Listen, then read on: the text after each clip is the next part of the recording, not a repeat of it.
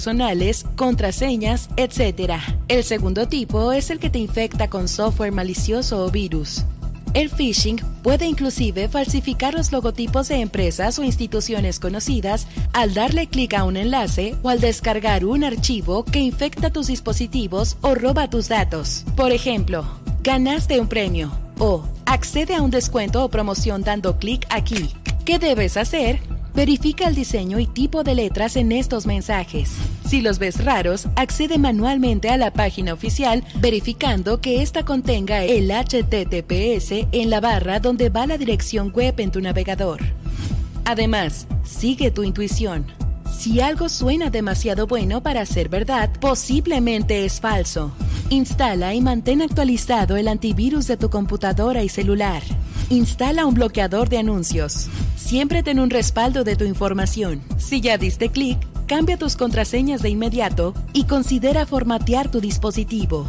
Si un contacto o conocido tuyo te envía un mensaje y notas que es diferente en el tema del mensaje o la forma en que está escrito, antes de responder o dar clic, ponte en contacto con la persona a través de una llamada de voz. Mantén actualizado el sistema operativo en todos tus equipos, celular, tablet y computadora y no compartas o reenvíes cadenas de mensajes. Porque en Super Estéreo Milet queremos una mejor ciudad. Cambiemos, cuidemos y mejoremos nuestra ciudad. Esta es una campaña propia de Grupo Milet y Defensoras Digitales BCS en beneficio de Baja California Sur.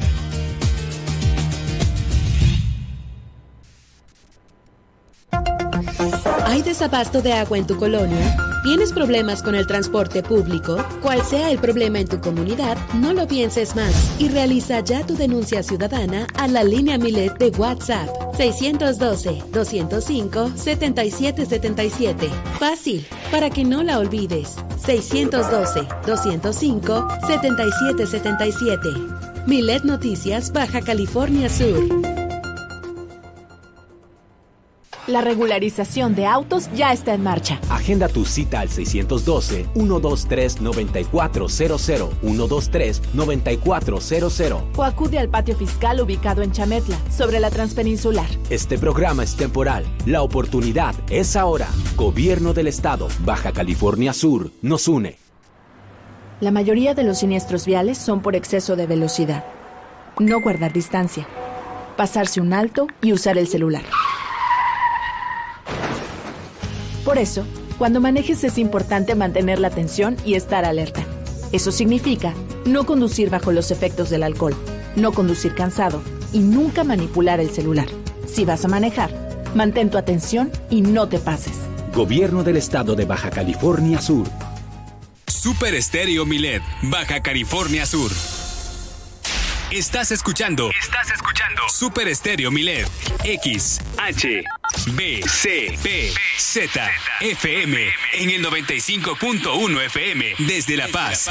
Y X, H, M, P, J, FM. En el 91.5 FM. Desde Los Cabos, Baja California Sur. Super Estéreo Milet. Emisoras integrantes de Grupo Milet México.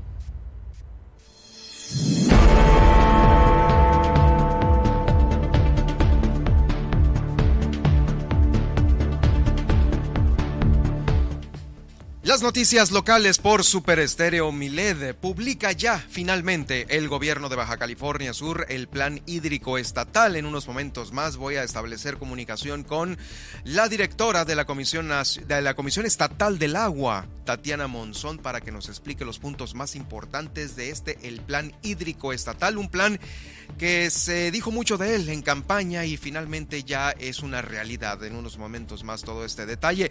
También se mantiene Baja California Sur sin nuevos casos de viruela símica. Le quiero dar a conocer también sobre eh, este aterrizaje que hizo este joven Mac Rutherford de 16 años allá en Los Cabos. Está dándole la vuelta al mundo y planea romper un récord por su edad tiene 16 años y bueno, esta es una de las historias que eh, Guillermina de la Toba nos va a platicar porque justamente tiene todo el reporte sobre este aterrizaje importante. Le comento también que Protección Civil allá en Los Cabos está recomendando que no cruce estas ah, avenidas de agua, arroyos o tampoco se meta al mar durante este oleaje elevado que está ocasionado por este clima. El clima también lo vamos a tener en unos momentos más con eh, Nadia Ojeda. Nos va a tener todo el reporte sobre estas lluvias y lo que se está acumulando para las próximas horas. Realiza aquí en la ciudad de La Paz Servicios Públicos Municipales la limpieza del arroyo El Vaquero. Esto a propósito de ya estas precipitaciones que se están presentando propias de la temporada. Eh, también en este estudio va a estar Jacqueline Valenzuela, quien es la directora de CERCA el Centro de Energía Renovable y Calidad Ambiental. No nada más nosotros estamos sufriendo de apagones, sino también todo el país. Este es el talón de Aquiles de México en este momento, aun cuando se le ha eh, pues direccionado toda la batería federal al parecer algunos estados también, sobre la reforma eh, de eléctrica, la de energía, la cual, pues, híjoles, pues no está funcionando por el momento. Así vamos a iniciar Miles Noticias Baja California Sur. Quédese con nosotros.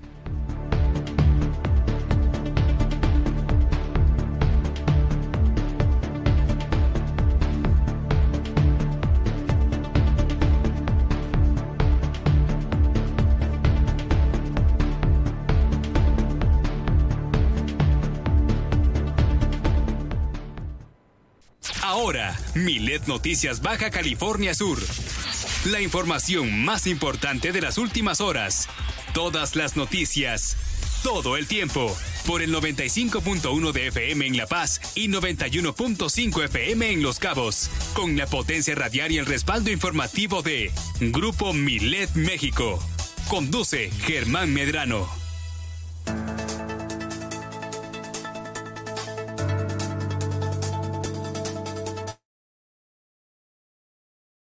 Hermana de los cabos a través de la frecuencia del 91.5 en Super Estéreo Milet, desde la 95.1 FM en la zona dorada del Malecón de La Paz, Baja California Sur, Ciudad Capital, para llevarte estos 120 minutos de información local que se genera en nuestro estado.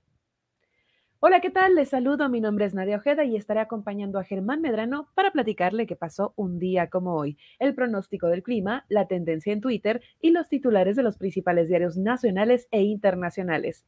Por lo pronto, les sigo a que nos, le invito a que nos siga en nuestras redes sociales, encuéntrenos en Facebook como Super Estéreo Milet BCS, en donde estamos realizando esta transmisión en directo, y siga a Germán Medrano en Twitter como arroba Germán Medrano y en Facebook como Germán Medrano Nacionales, en donde también podrás sintonizar de esta emisión.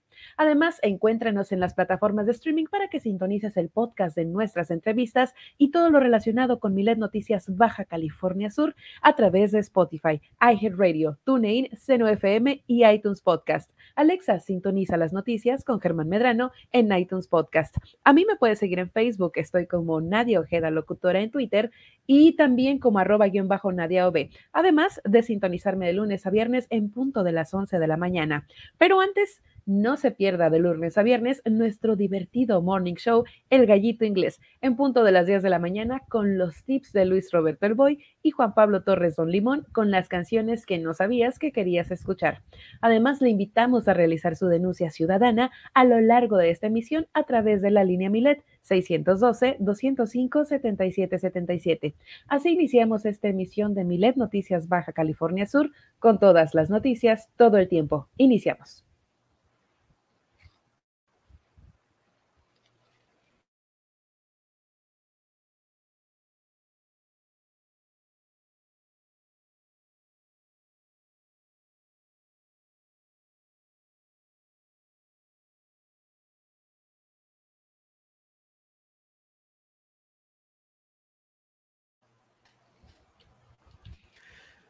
Bienvenidos sean todos ustedes, gracias por acompañarnos en Milet Noticias Baja California Sur. Bueno, pues soy Germán Medrano y qué bueno que nos estén acompañando en estos 120 minutos de transmisión a través del 95.1 de FM. Híjoles, pues una tarde completamente lluviosa, ya pudo haber usted escuchado eh, pues la lluvia, los truenos propios de la temporada, eh, los cuales pues bueno, Nadia Ojeda nos va a comentar en unos momentos más. Te saludo con gusto a la distancia, Nadia. ¿Cómo estás? ¿Cómo están las cosas por allá?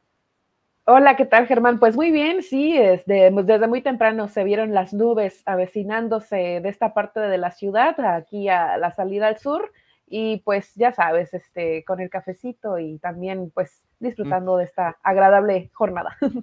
Por supuesto, ahí las panaderías de nueva cuenta van a ser su agosto, ¿no? Eh, pues muy, muy bien, vamos a iniciar, Nadia, con este viaje que siempre nos llevas de la mano al pasado para ver qué sucedía en un día como hoy. Muy bien, pues iniciemos este viaje al pasado en el año 1173 en Italia, que es cuando se inicia la construcción de la Torre de Pisa, situada en la plaza de del Duomo de Pisa, en la ciudad del mismo nombre, municipio de la región italiana de la Toscana y capital de la provincia homónima. De acá nos vamos a 1483, que es cuando se inaugura la Capilla Sixtina, cuya fama se debe principalmente al fresco que la decora, ¿no? Toda esta, eh, pues, arte especial eh, pues, que fue creada por Miguel Ángel. La Capilla Sixtina es uno de los más grandes tesoros del Vaticano, de Roma y del mundo, y es conocida tanto por su decoración como por ser el lugar donde se elige a los papas. De acá nos vamos al año 1855, que, eh, bueno, pues en México, por ahí de las 3 de la mañana, Antonio López de Santa Ana sale de la Ciudad de México escoltado por un regimiento de lanceros y se dirige a Veracruz, Tres días más tarde renunciaría a la presidencia de la República. Ahora nos vamos a una fecha también importante para la ciencia, ya que en 1892, un día como hoy, Thomas Edison recibe la patente del teléfono de dos vías. Ahora nos vamos al año 1896, que es cuando nace Jean Piaget, un psicólogo infantil francés famosísimo por sus aportes al estudio de la infancia y también por su teoría constructivista del desarrollo de la inteligencia. Y de aquí nos vamos a un año importante para la cultura popular, ya que un día como hoy, pero en 1930, el personaje de Betty Bob hace su debut en el corto Dizzy Dishes. Y bueno, pues Betty Bob es conocida por ser un eh, personaje animado, pues como un tanto sexy, ¿no? Con estos tintes sexys.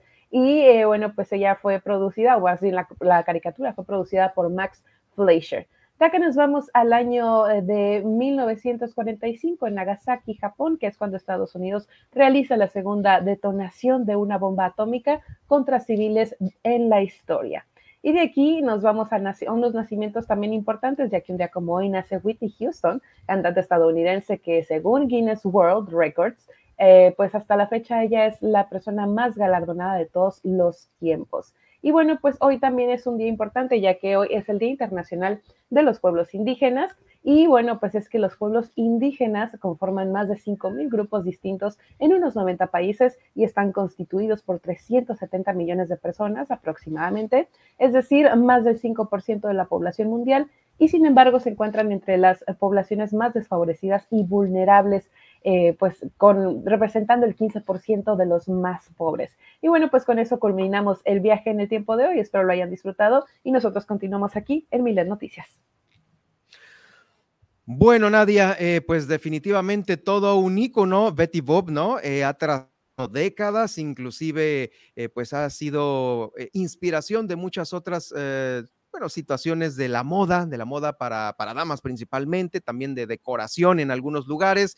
Eh, interesante, por supuesto, siempre el viaje al pasado. Muchísimas gracias, Germán.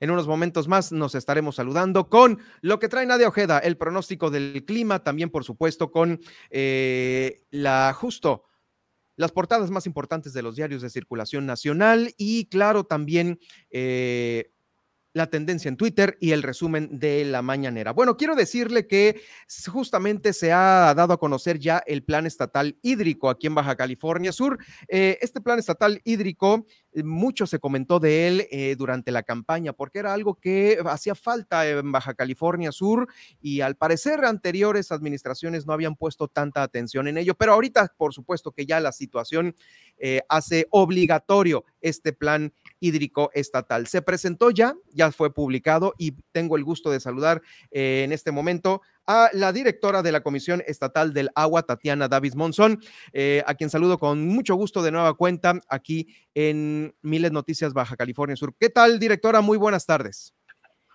Muy buenas tardes, Germán. Pues, este, placer estar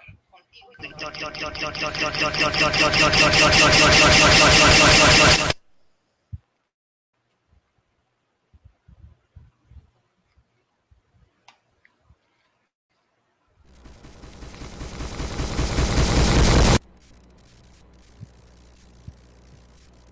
Novedades, sino faltantes eh, que no teníamos anteriormente contemplados a través de pues eh, todo lo que tiene que ver con el agua aquí en Baja California Sur. ¿Cómo podemos iniciar para que la gente eh, entienda de qué se trata este plan?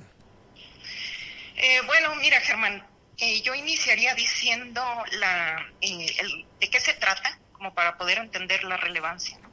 Entonces, el, este programa, que es el Plan Hídrico Estatal 2021-2027, este, está alineado al programa estatal de desarrollo, al plan estatal de desarrollo. El plan estatal de desarrollo se presentó por el gobernador, el profesor Víctor Castro, en el mes de marzo. Y ahí en ese plan de desarrollo este, se establecen y, o surgen todos los programas específicos, entre ellos el plan hídrico estatal. Entonces, este, el, el plan lo que establece es las políticas públicas que tenemos que seguir no solo el gobierno, sino también las instituciones eh, educativas, académicas, el sector social, para poder lograr un, bienestar en lo que se refiere al agua. Y este y bueno, yo te digo de qué está compuesto el plan hídrico estatal. Este parte de un diagnóstico, un diagnóstico donde se presenta de manera general pues la situación del agua en el estado. Entonces es algo ya regional eh, que se tiene tiene que ir de acuerdo también a una política nacional, pero con las características propias de Baja California Sur.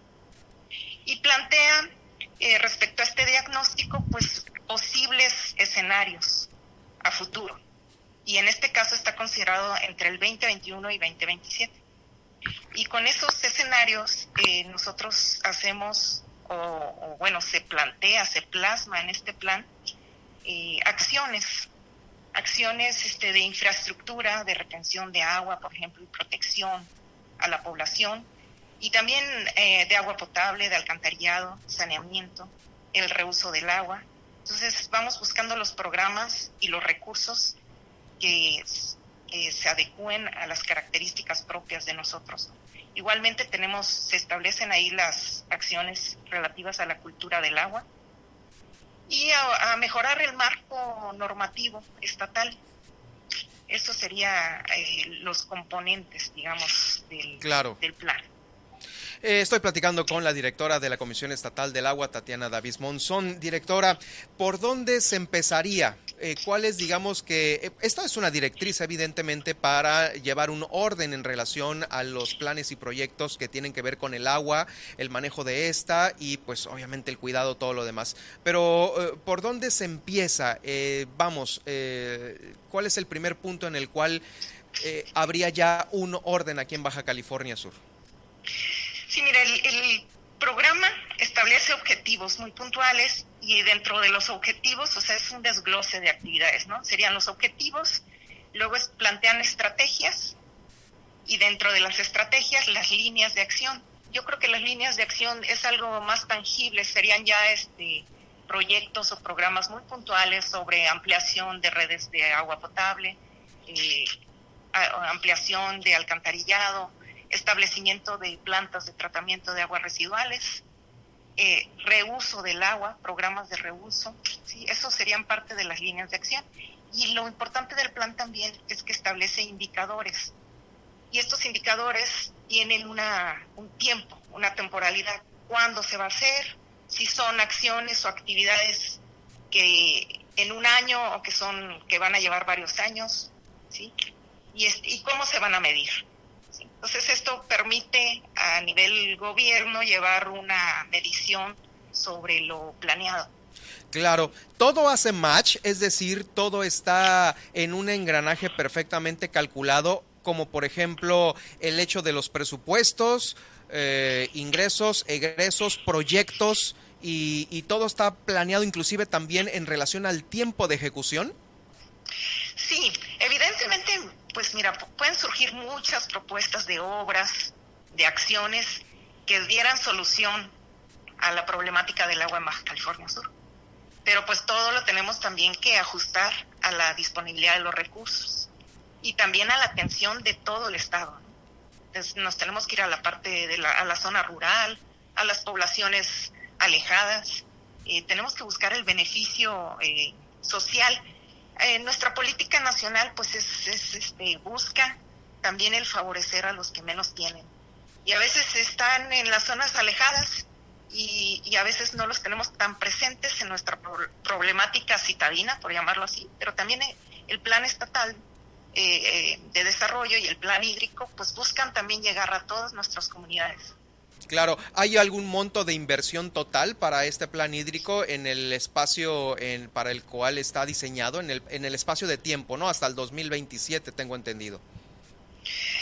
Sí, mira, se abarca, de, hay una planeación anual eh, del presupuesto que elabora finanzas y se parte de ese presupuesto inicial. Sin embargo, hay una gestión de los recursos eh, que, que nos movemos para buscar eh, programas o, eh, a nivel federal, recursos que, vengan extraordinarios para poder hacer las obras, llamémoslas así, extraordinarias. Entonces, con el recurso estatal eh, que establece finanzas, que, que este, se reparte en los municipios, se reparte también a través del gobierno del Estado, en la misma Comisión Estatal del Agua, pues funcionan como para operar, para ir mejorando de a poco a poco, pero recursos extraordinarios hay que buscarlos para grandes obras. Y esperemos, esperemos que se den. Se están, se está trabajando en, en las bases para, para ello. Sí, eh, es decir, el instructivo ya está, únicamente hay que ir trabajando en cómo bajar recursos y gestionar rápidamente las obras para que obviamente alcancen a realizarse en este mismo sexenio. Eh, respecto al perfil que usted, directora, tiene como, eh, pues ahora sí que como profesionista del tema, ¿habrá faltado algo que ah, no alcanzó a entrar al Plan Estatal de Desarrollo? A manera general no, creo que todo está incluido, fue incluso revisado por, por muchas, eh, por áreas académicas de investigación.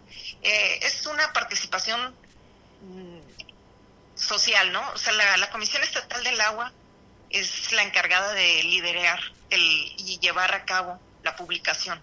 Pero el trabajo es trabajo de todos y en términos generales se hicieron muchos, muchas mesas de trabajo especializadas y creo que abarca, abarca todo. No, no estaríamos limitados, yo creo, en, en alguna obra porque no venga contemplada en nuestro Claro, eh, pues en este, en la conformación del plan seguramente estuvieron inclusive eh, la voz y la opinión de muchas asociaciones civiles, ¿no? Así es, asociaciones civiles. Eh, ha, ha, habido mucha participación de grupos académicos, ecologistas y obviamente las tres órdenes de gobierno, participamos gobierno federal, gobierno estatal, los municipios. Recordemos que los organismos operadores municipales pues son los que tienen la obligación y, este de dar el servicio de agua potable, ¿no? Son los que tienen el contacto directo con las personas. Entonces ellos, ellos participan, por supuesto. Claro. ¿En dónde cualquier asociación o ciudadano eh, puede consultar el plan hídrico? Eh, mira, fue publicado en el diario oficial de la Federación, eh, pero de una manera fácil, pues ahorita la tenemos en nuestra página de Facebook, pero este se puede teclear simplemente el plan, el plan hídrico estatal 2021 de Baja California Sur. Perfecto, muy bien. Eh, pues muchísimas gracias, le agradezco haber estado con nosotros. Eh, pues ahora sí que dándonos eh, esta importante noticia sobre cómo está conformado, va a alcanzar el presupuesto y evidentemente todo lo que trae consigo para poderlo consultar en los canales debidos. Le agradezco mucho, directora Tatiana Davis Monzón, por haber estado con nosotros. Muchas gracias, Germán. Es el inicio, eso nos va a hacer, es nuestra base, pero pues el trabajo es arduo y seguiremos con ello. Definitivamente nosotros estaremos muy al pendiente para, eh, bueno, el agua ahorita eh, es más que tema entre todos nosotros, los ciudadanos que vivimos aquí en el estado y seguiremos, por supuesto, muy atentos de este desarrollo. Muchas gracias nuevamente. Saludos, hasta luego, buen día. Hasta luego. Es Tatiana Davis Monzón, la directora de la Comisión Estatal del Agua en este espacio. Gracias eh, de nuevamente. Bueno, pues vamos a estar muy atentos de lo que cómo se vaya desenvolviendo y seguramente del análisis que algunas asociaciones civiles eh, que son también eh, expertas y que saben sobre el tema de sustentabilidad, medio ambiente y por, y por supuesto el recurso del agua lo van a lo van a procurar analizar y bueno a razón en voz de la propia directora de la Comisión Estatal del Agua no falta nada bueno, pues hay que eh, empezar por ahí, ¿no? Como, como dicen, con un arduo trabajo. Vamos a una pausa y regresando, tenemos más información aquí en Miles Noticias.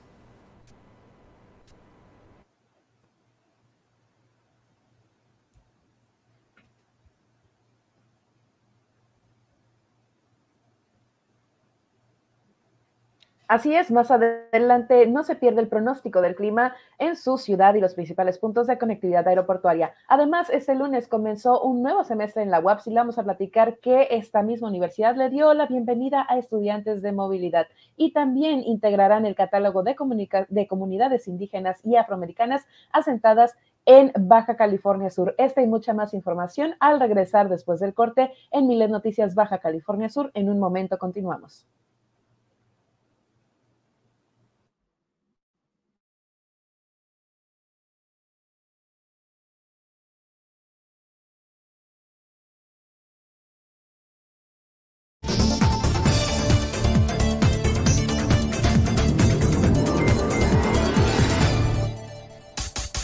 Estas son las noticias de Baja California Sur en Milet Noticias. En un momento regresamos. Super Estéreo Milet La Paz, una emisora de grupo Milet México. La piedra y el activo afectan tu cerebro, te matan las neuronas y son muy adictivos. Yo sé lo que te digo, pues he sido testigo. Piensa más en tu gente, tu vida y tus amigos. Escucha lo que te digo, pues es verdad. El negocio de la droga es algo que termina mal. Escucha bien, hermano, porque esto te hace daño. El negocio de la droga es algo que termina mal. Esto siempre acaba mal,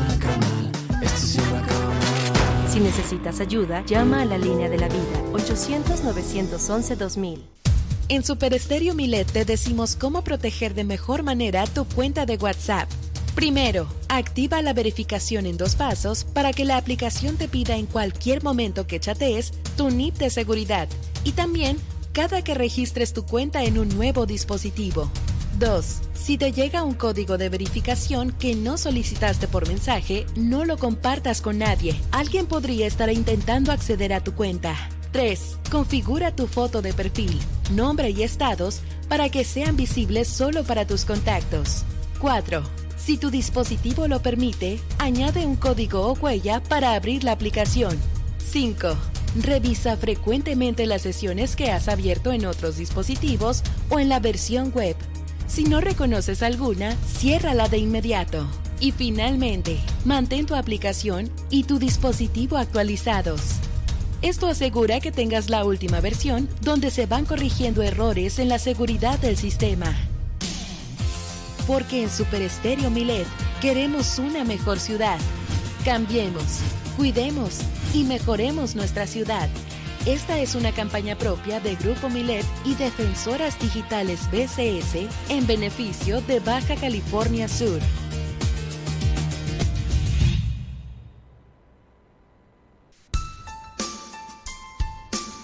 ¿Sabías que muchos de los adultos mayores viven al día? Que sus reflejos son más lentos al igual que el procesamiento de sus ideas, pensamientos y palabras. No te desesperes porque todos llegaremos a ese punto y ojalá tengamos la dicha de pasar por una vejez sin preocupaciones o carencias. Pero si no es así, ayúdales. Primero, no te desesperes y tómate un par de minutos para ser empático con ellos y su interacción contigo. Segundo, no te cuesta nada hacerlos sentir útiles. Siempre, siempre diles gracias con una sonrisa o con un comentario de ánimo positivo. Mejor aún, si les apoyas económicamente. Por ejemplo, en el súper serías de gran apoyo, pues recuerda que a ellos no les contratan tan fácilmente en muchos lugares. Ellos ya trabajaron la mayor parte de su vida y no tendrían por qué estar haciéndolo nuevamente. Porque en Super Estéreo Milet queremos una mejor ciudad. Cambiemos, cuidemos y mejoremos nuestra ciudad. Esta es una campaña propia de Grupo Milet en beneficio de Baja California Sur.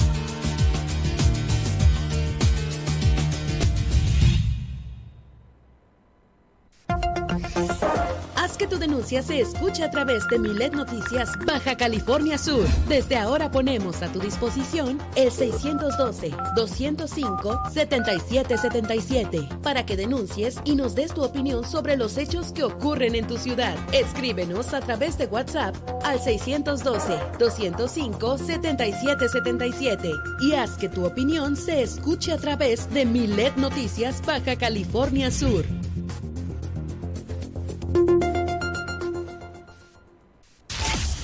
En el 95.1 FM, Super Estéreo Milet, La Paz. Germán Medrano y todas las noticias de Baja California Sur en un solo espacio. Milet Noticias. Continuamos.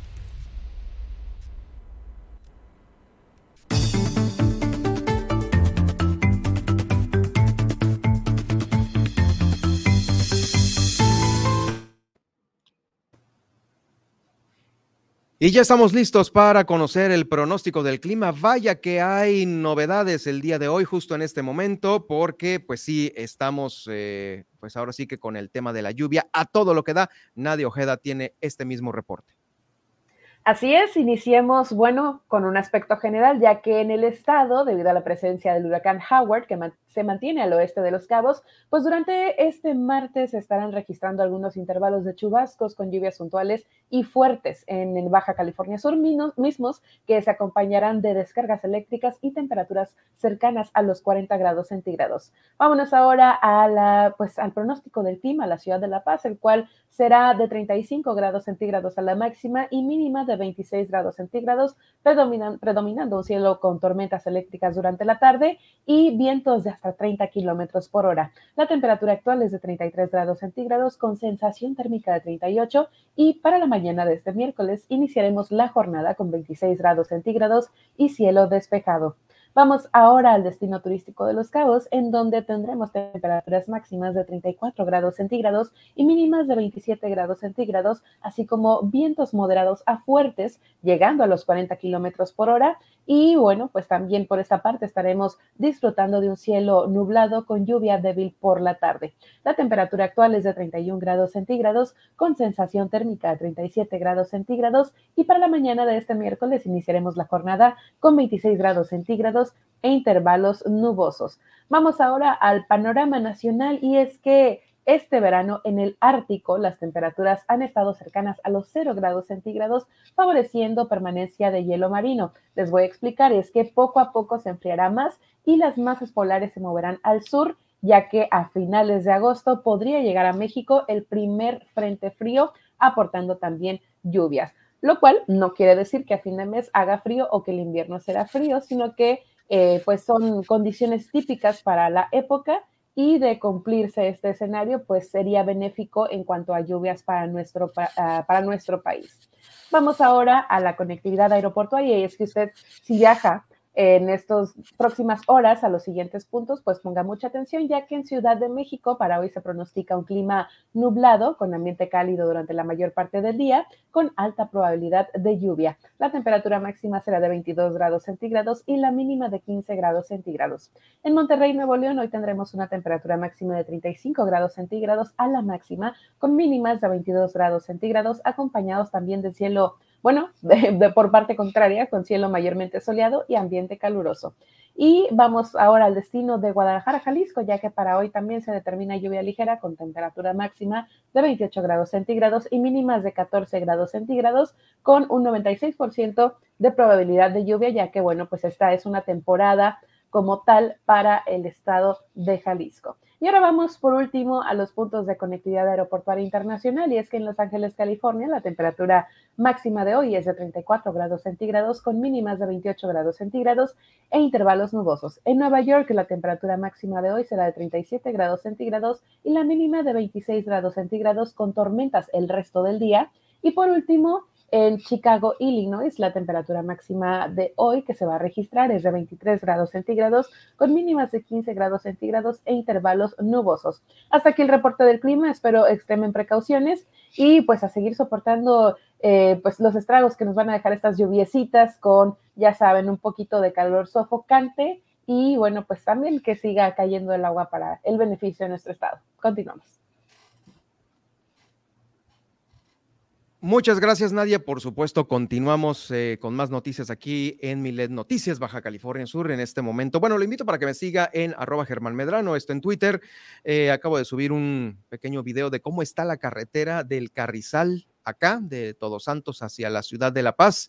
Está el tormentón que está cayendo en algunas partes de la capital del estado, también se encuentra de igual manera en la carretera. Ya ve que a veces está focalizado donde cae más eh, lluvia en unos lugares u otros, pues ahorita allá por la carretera hay que venirse con mucho cuidado para todos aquellos que me escuchan y que vienen entrando o que van a salir de la capital del estado, de aquí de la ciudad de La Paz. Bueno, lo pueden hacer con cuidado, con mucha precaución por cómo se está viendo. Como le digo, ahí está en mi cuenta de Twitter, me puede seguir en arroba Germán Medrano para que vea cómo está el tema de la lluvia justo en este momento. Vamos a más información. Eh, ha habido mucha incertidumbre por este tema, el de la viruela símica aquí en nuestro estado, y es que eh, ha, habido un caso confirmado confirmado ya con todos los eh, esquemas de laboratorio necesarios, pero los otros cinco se encuentran todavía pendientes para que se reciban aquí los resultados y que confirmen al parecer cinco más para hacer un total de seis aquí en Baja California Sur. No ha habido más que esto es lo importante y lo que ha dado a conocer la propia secretaria de Salud, Sacil Flores Aldape. Estos resultados fueron, eh, bueno, más bien las muestras fueron tomadas a estos eh, pacientes con sospecha, pero es importante que la ciudadanía mantenga la aplicación de estas medidas preventivas para evitar el contacto físico con personas que pudiesen estar enfermas, que tienen esta eh, situación de sospecha de tener viruela. Aunque aún no se reciben las notificaciones de los eh, tamizajes que fueron remitidos al Instituto de Diagnóstico Referencia y de Referencia Epidemiológica, esta es la única instancia en el país para procesar este tipo de muestras. Así es que en las próximas horas se tienen que recibir ya estos resultados. La propia secretaria de Salud, Cecil Flores Aldape, dio a conocer que la viruela símica no tiene el mismo nivel de contagiosidad ni de severidad que puede presentar un COVID-19. No obstante, las instituciones del sector salud mantienen una estrecha vigilancia epidemiológica a través de todas las unidades que se encuentran en el estado para eh, la detección oportuna de posibles casos y que estas mismas permitan cortar las cadenas de transmisión. Vamos a escuchar a continuación a Sacil Flores Aldape, la secretaria de Salud.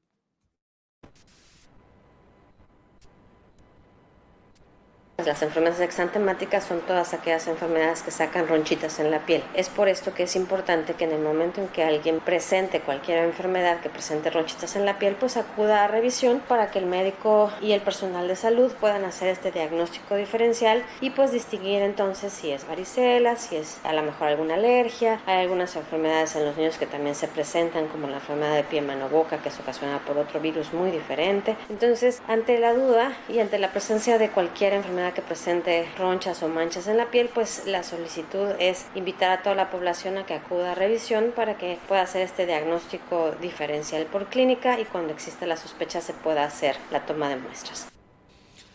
La secretaria de Salud, Sacil Flores Aldape. Bueno, eh, en este momento nos estamos ubicando en tiempo real a través de la página coronavirus.bcs.gov.mx en 1215 15 casos activos de COVID-19. Estos 1.215, ahí va para abajo la cifra.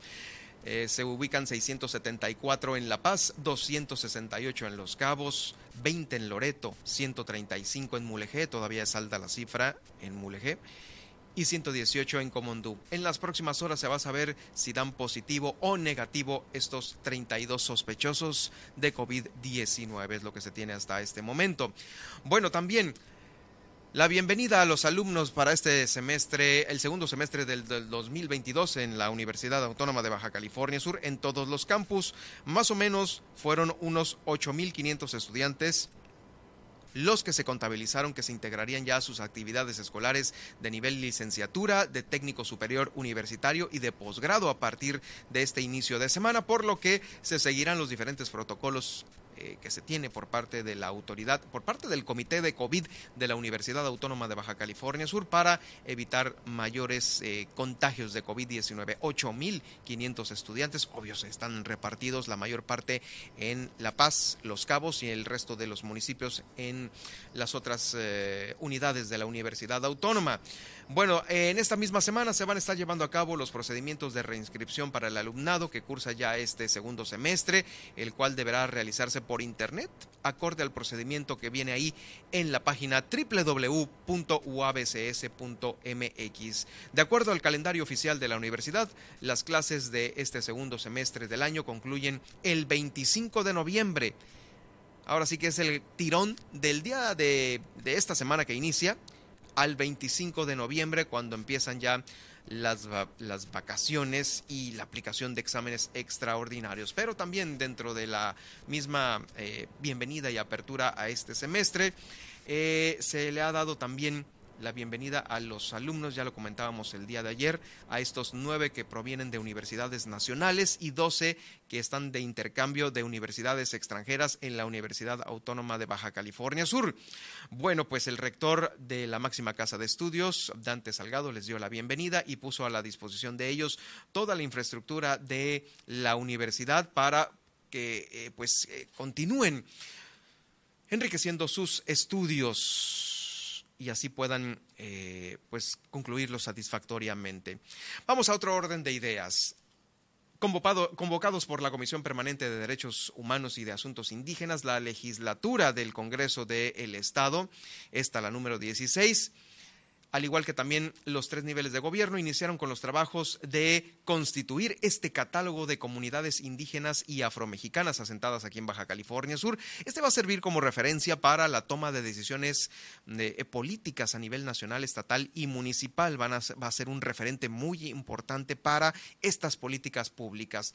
La diputada Eufrosina López Velasco, presidenta de la comisión, dijo elaborar un catálogo que va a permitir saber el porcentaje de población indígena y afrodescendiente que habita aquí el estado. Los porcentajes por municipio, las colonias, información donde eh, se ubican estos asentamientos, todo un trabajo de investigación institucional. Escuchamos a la diputada Eufrosina López Velasco.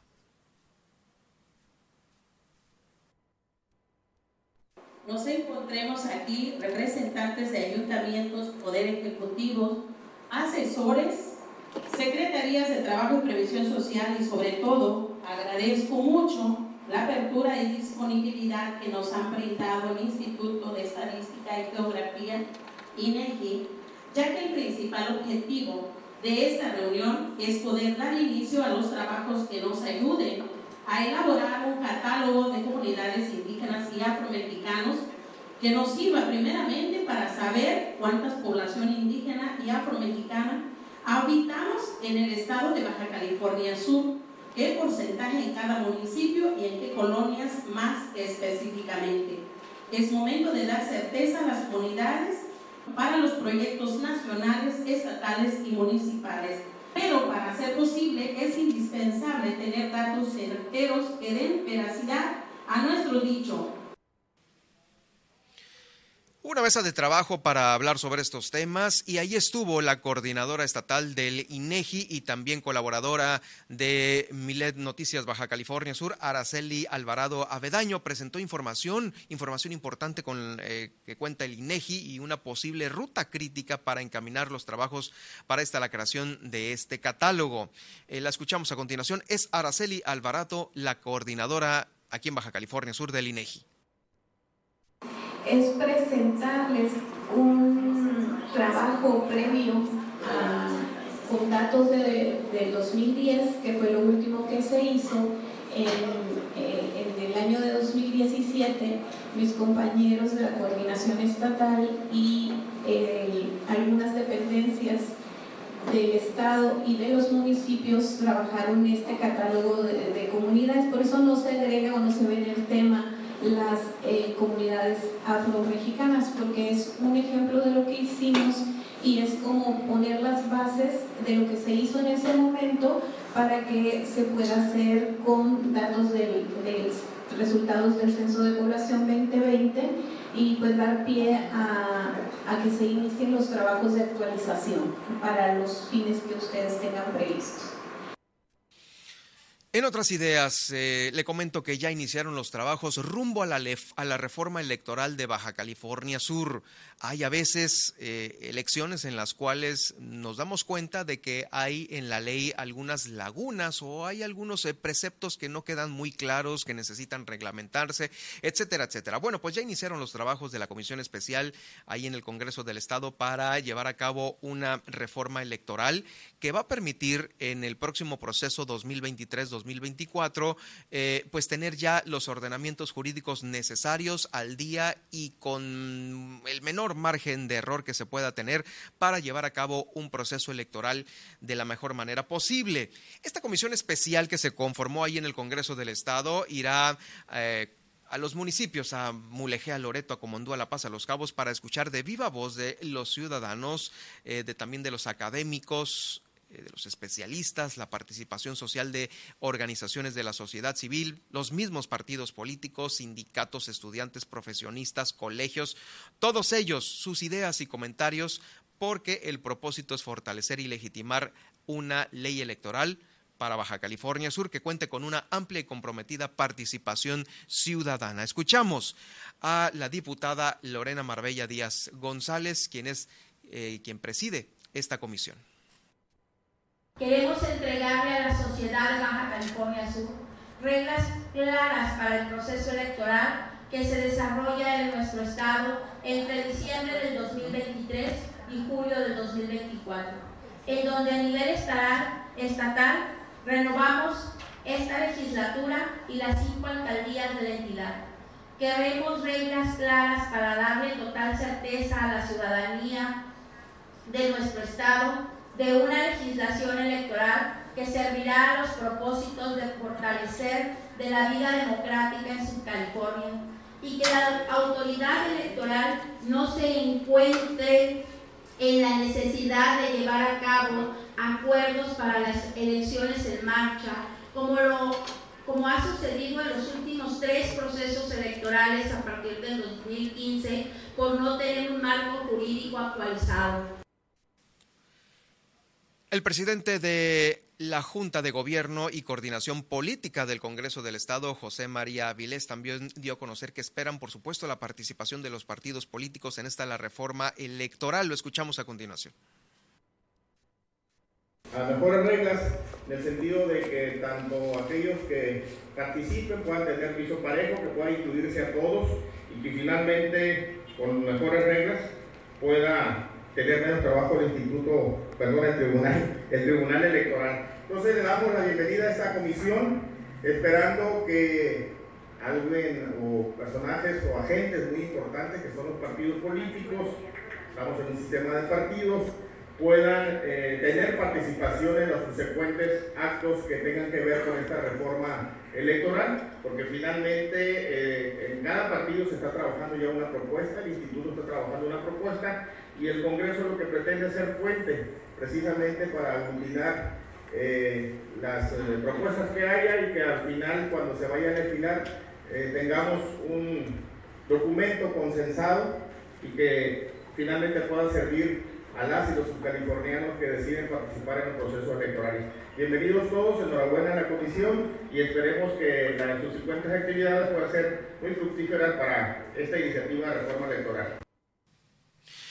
Pues ahí está esto rumbo a los procesos electorales 2023-2024. Eh, esta situación, pues por supuesto, va a orillar que muchos participen para tener esta legislación al día, como lo mencionaba hace unos momentos más. Bueno, eh, fíjese que eh, se acabó la huelga allí en la minera El Boleo, pero pues al parecer hay una amenaza de huelga también en la exportadora de sal después del boleo pues ahora también está esta eh, nueva amenaza de huelga en Guerrero Negro, ahí en Mulegé, donde se encuentra la exportadora de sal. Ahí trabajadores sindicalizados dieron un aviso de que estarían dando inicio a un paro laboral este próximo 12 de octubre. Todavía falta mucho, pero pues bueno, en el contexto ahorita de que acabamos de salir de, de una con los del boleo, pues aprovecharon eh, este tren para subirse a los reflectores y dar a conocer que el paro está programado para el 12 de octubre en la exportadora de sal si no se obedece a una serie de peticiones que demandaron en un pliego petitorio. Si no se obedece, ¿no? Es la redacción esta. Una de ellas es el aumento de sueldo en un 9%. El dirigente sindical de los trabajadores de la de exportadora de sal, Luis Martín Pérez Murrieta, comentó que con el aumento que solicitan se estaría equilibrando el poder adquisitivo de acuerdo a la inflación del 8.20% que ya calcularon para cuando empiece la huelga. De la misma manera, ya se les dio aviso a las autoridades de exportadora de sal y se mencionó que se contempla un aumento de prestaciones del 1.8 al 2.9%. Eh, la última vez que los empleados de exportadora de sal estuvieron en huelga, el dato aquí es de que fue en 1986 y bueno, algunos avisos eh, sobre eh, el paro de actividades que no se han llegado a consolidar, pero bueno, esa fue una de las mayores eh, huelgas que se tienen registradas hasta este momento. Sin embargo, pues bueno, ahora se suman a esto. es el aviso de exportadora de sal que dan a conocer, pues en este, este día, este día sobre el, el paro que se está programando para el próximo mes de octubre. Bueno, pues mire, eh, ha habido una serie de accidentes. Ahorita eh, le voy a dar a conocer algunos otros porque la lluvia, el patinar sobre el pavimento mojado es un gran riesgo. Se pronostican todavía más lluvias durante eh, estos próximos días aquí a Baja California Sur.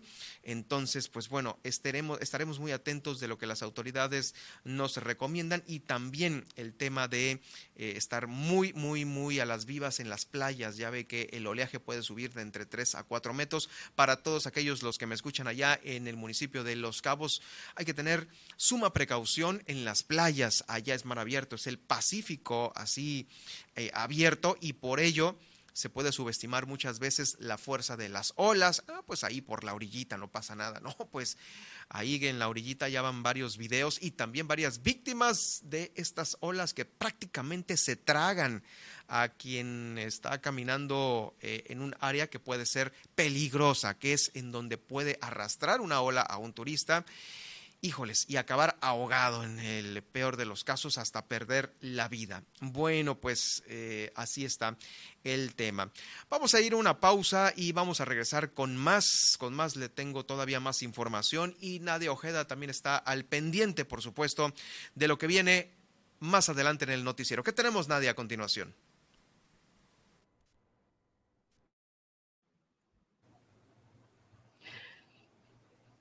Así es, más adelante, no se pierda el resumen de la mañanera y la tendencia en Twitter. También le vamos a platicar que Mac Rutherford, o mejor conocido como Mac Solo, es el joven piloto que realiza la hazaña de darle la vuelta al mundo por su cuenta. Aterrizó en el municipio de Los Cabos y le tenemos todos los detalles en el recorrido por los municipios con nuestra corresponsal Guillermina de la Toba. Además, en Mulegé se aprobaron ya los primeros cinco proyectos de tablatería y elaboración de productos derivados de la leche de cabra. Y también inicia la construcción de la comisaría de la Policía Estatal de Vizcaíno. Albergará a 42 agentes policiales. Esta y mucha más información al regresar después del corte en Milet Noticias Baja California Sur. En un momento continuamos.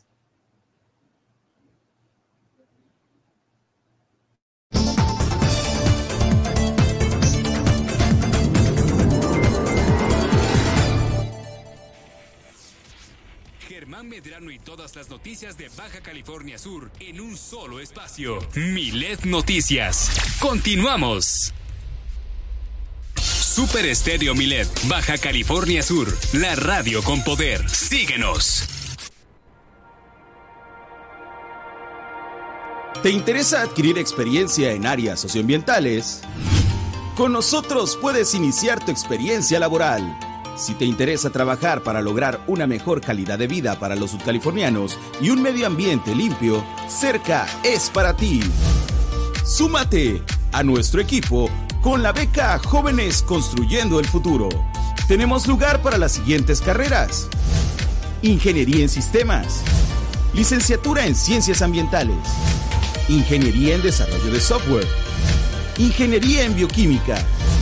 Licenciatura en Comunicación Ingeniería en Electromecánica, Licenciatura en Derecho y Licenciatura en Diseño Gráfico. Para mayor información, comunicarse a info.cerca.org.mx. Cerca, energía y aire limpios.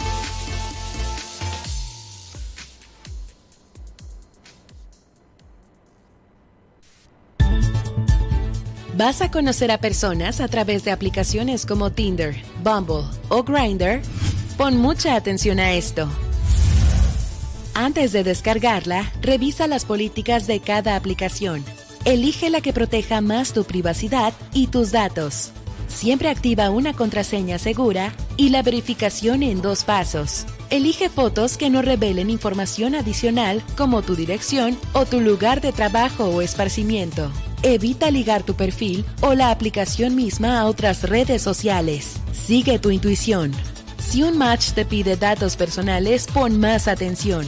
Mantén siempre la conversación vía la aplicación hasta que tengas más confianza y tengas más información sobre la nueva persona a conocer. Si decides conocerla físicamente, comparte tu ubicación en tiempo real a alguien de tu confianza durante tu cita. Finalmente, reporta comportamientos y perfiles sospechosos a la plataforma respectiva. Porque en Super Estéreo Milet queremos una mejor ciudad. Cambiemos, cuidemos y mejoremos nuestra ciudad. Esta es una campaña propia de Grupo Milet y Defensoras Digitales BCS en beneficio de Baja California Sur.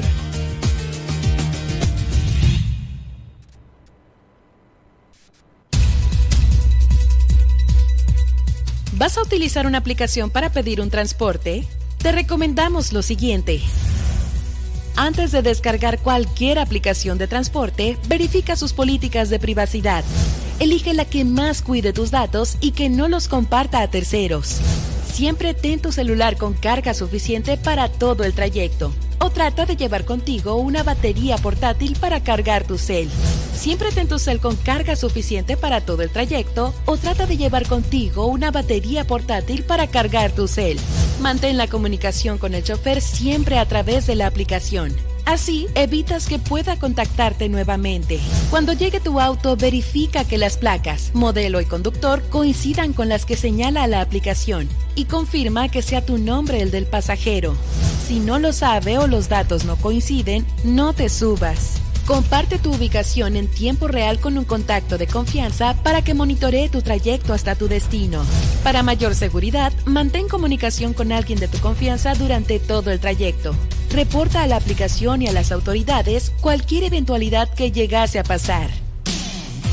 Porque en Super Estéreo Milet queremos una mejor ciudad. Cambiemos, cuidemos y mejoremos nuestra ciudad. Esta es una campaña propia de Grupo Milet y Defensoras Digitales BCS en beneficio de Baja California Sur.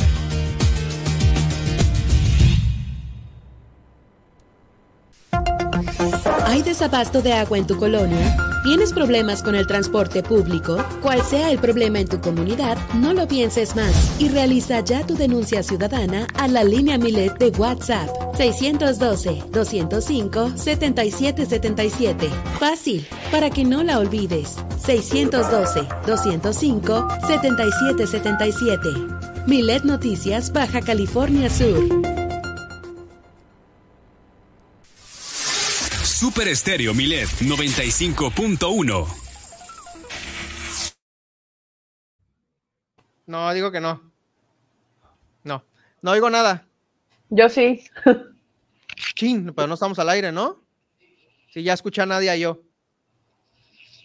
Tú me, di tú me dices cuándo entrar. No escucho la rola, ¿eh?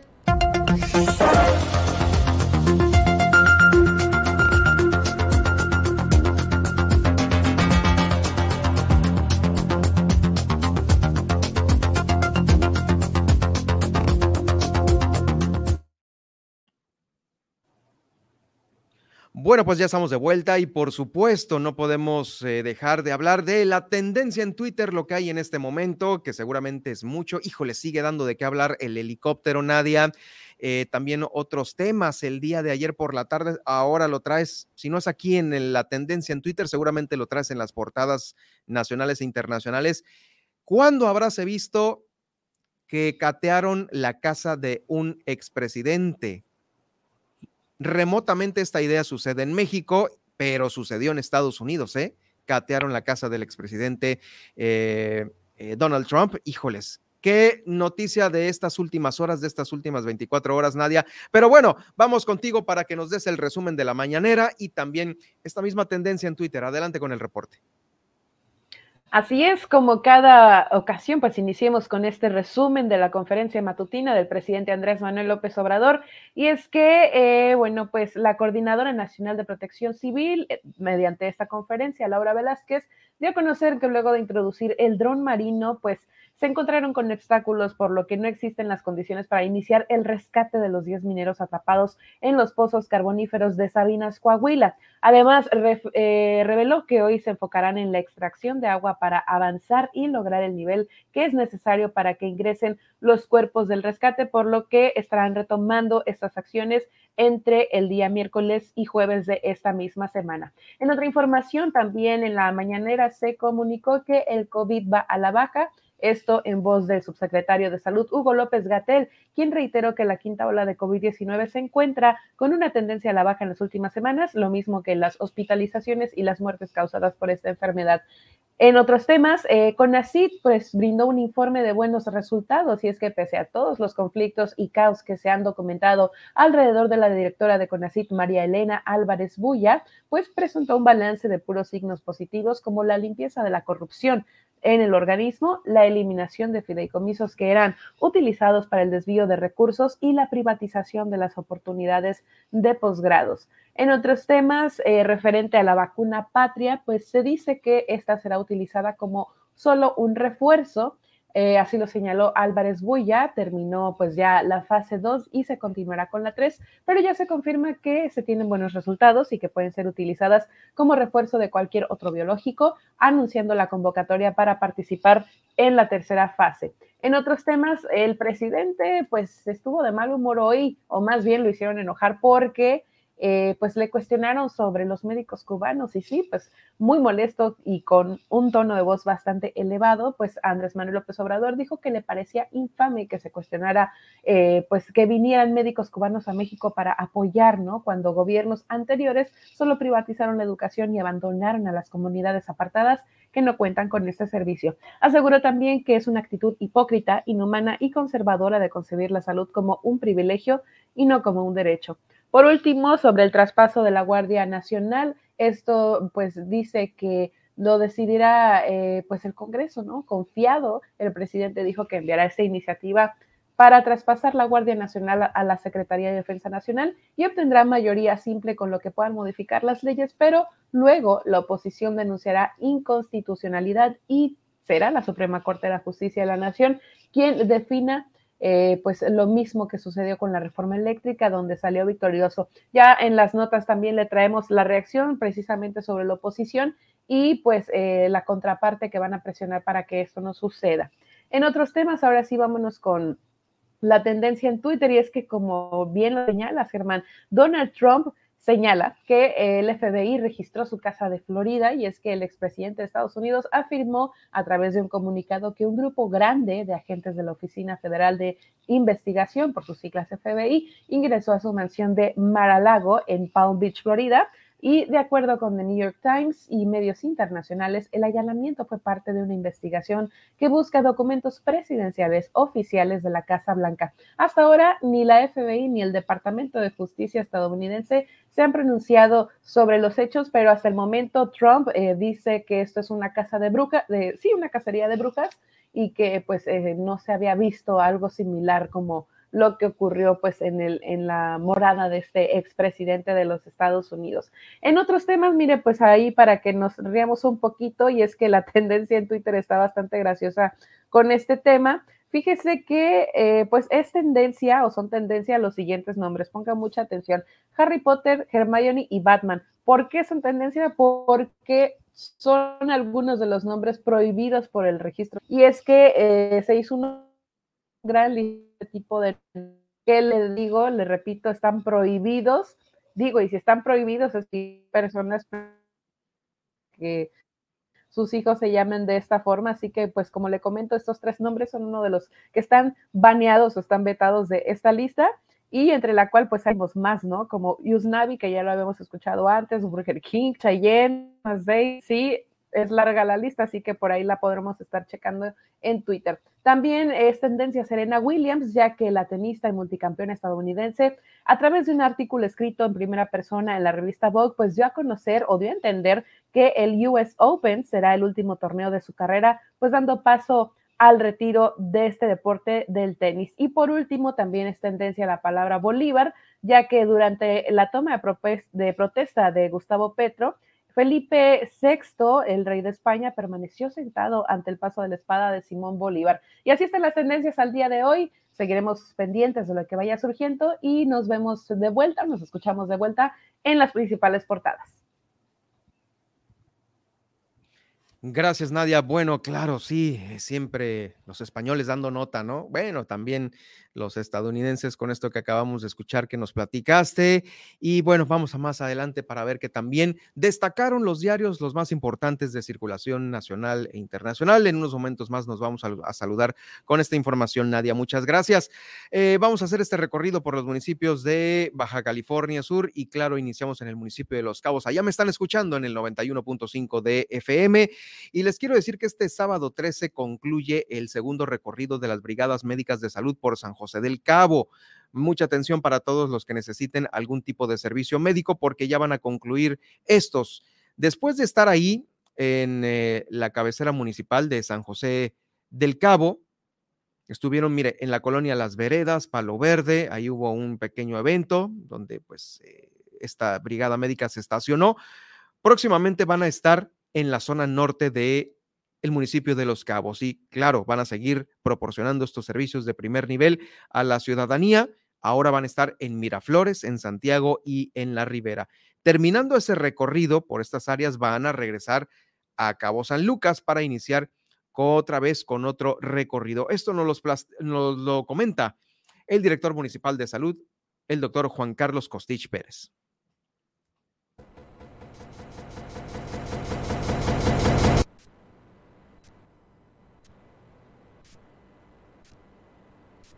Con esta semana terminamos nuestro segundo recorrido por el área aquí de San José del Cabo, la cabecera municipal.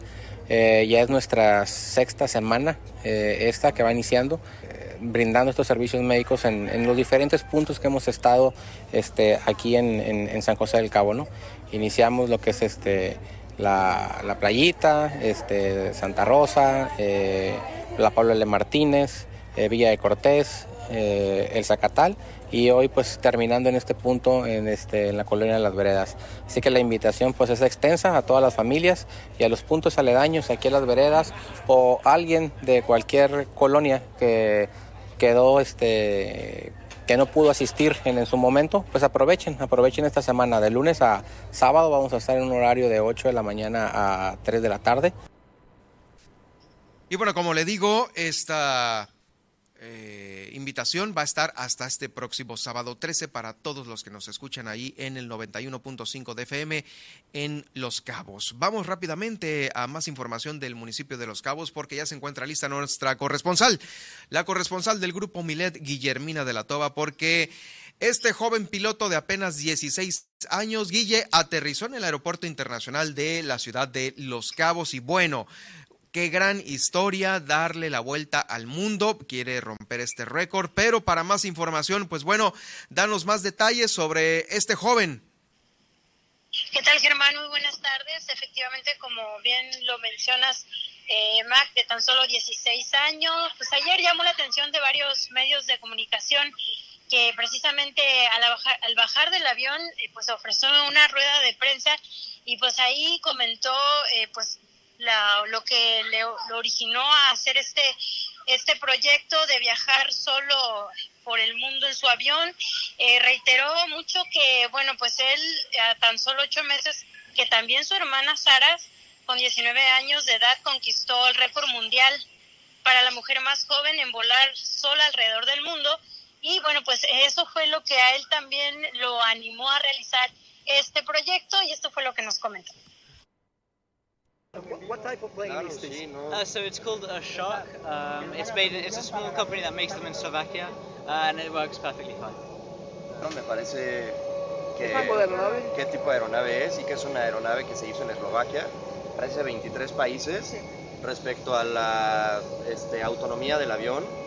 Creo que que tiene 13, a- 13 horas de autonomía y que pues, si tuvo algún incidente, algo difícil en los vuelos, que la parte de cruzar este, hacia América fue muy difícil porque pues no puede pasar por Rusia, entonces que normalmente Japón no autoriza este, que vaya hacia allá, pero pues que afortunadamente dijo que sí y nada más que fue un tramo muy largo de Japón hacia la primera isla o el primer aeropuerto americano, fueron 10 horas.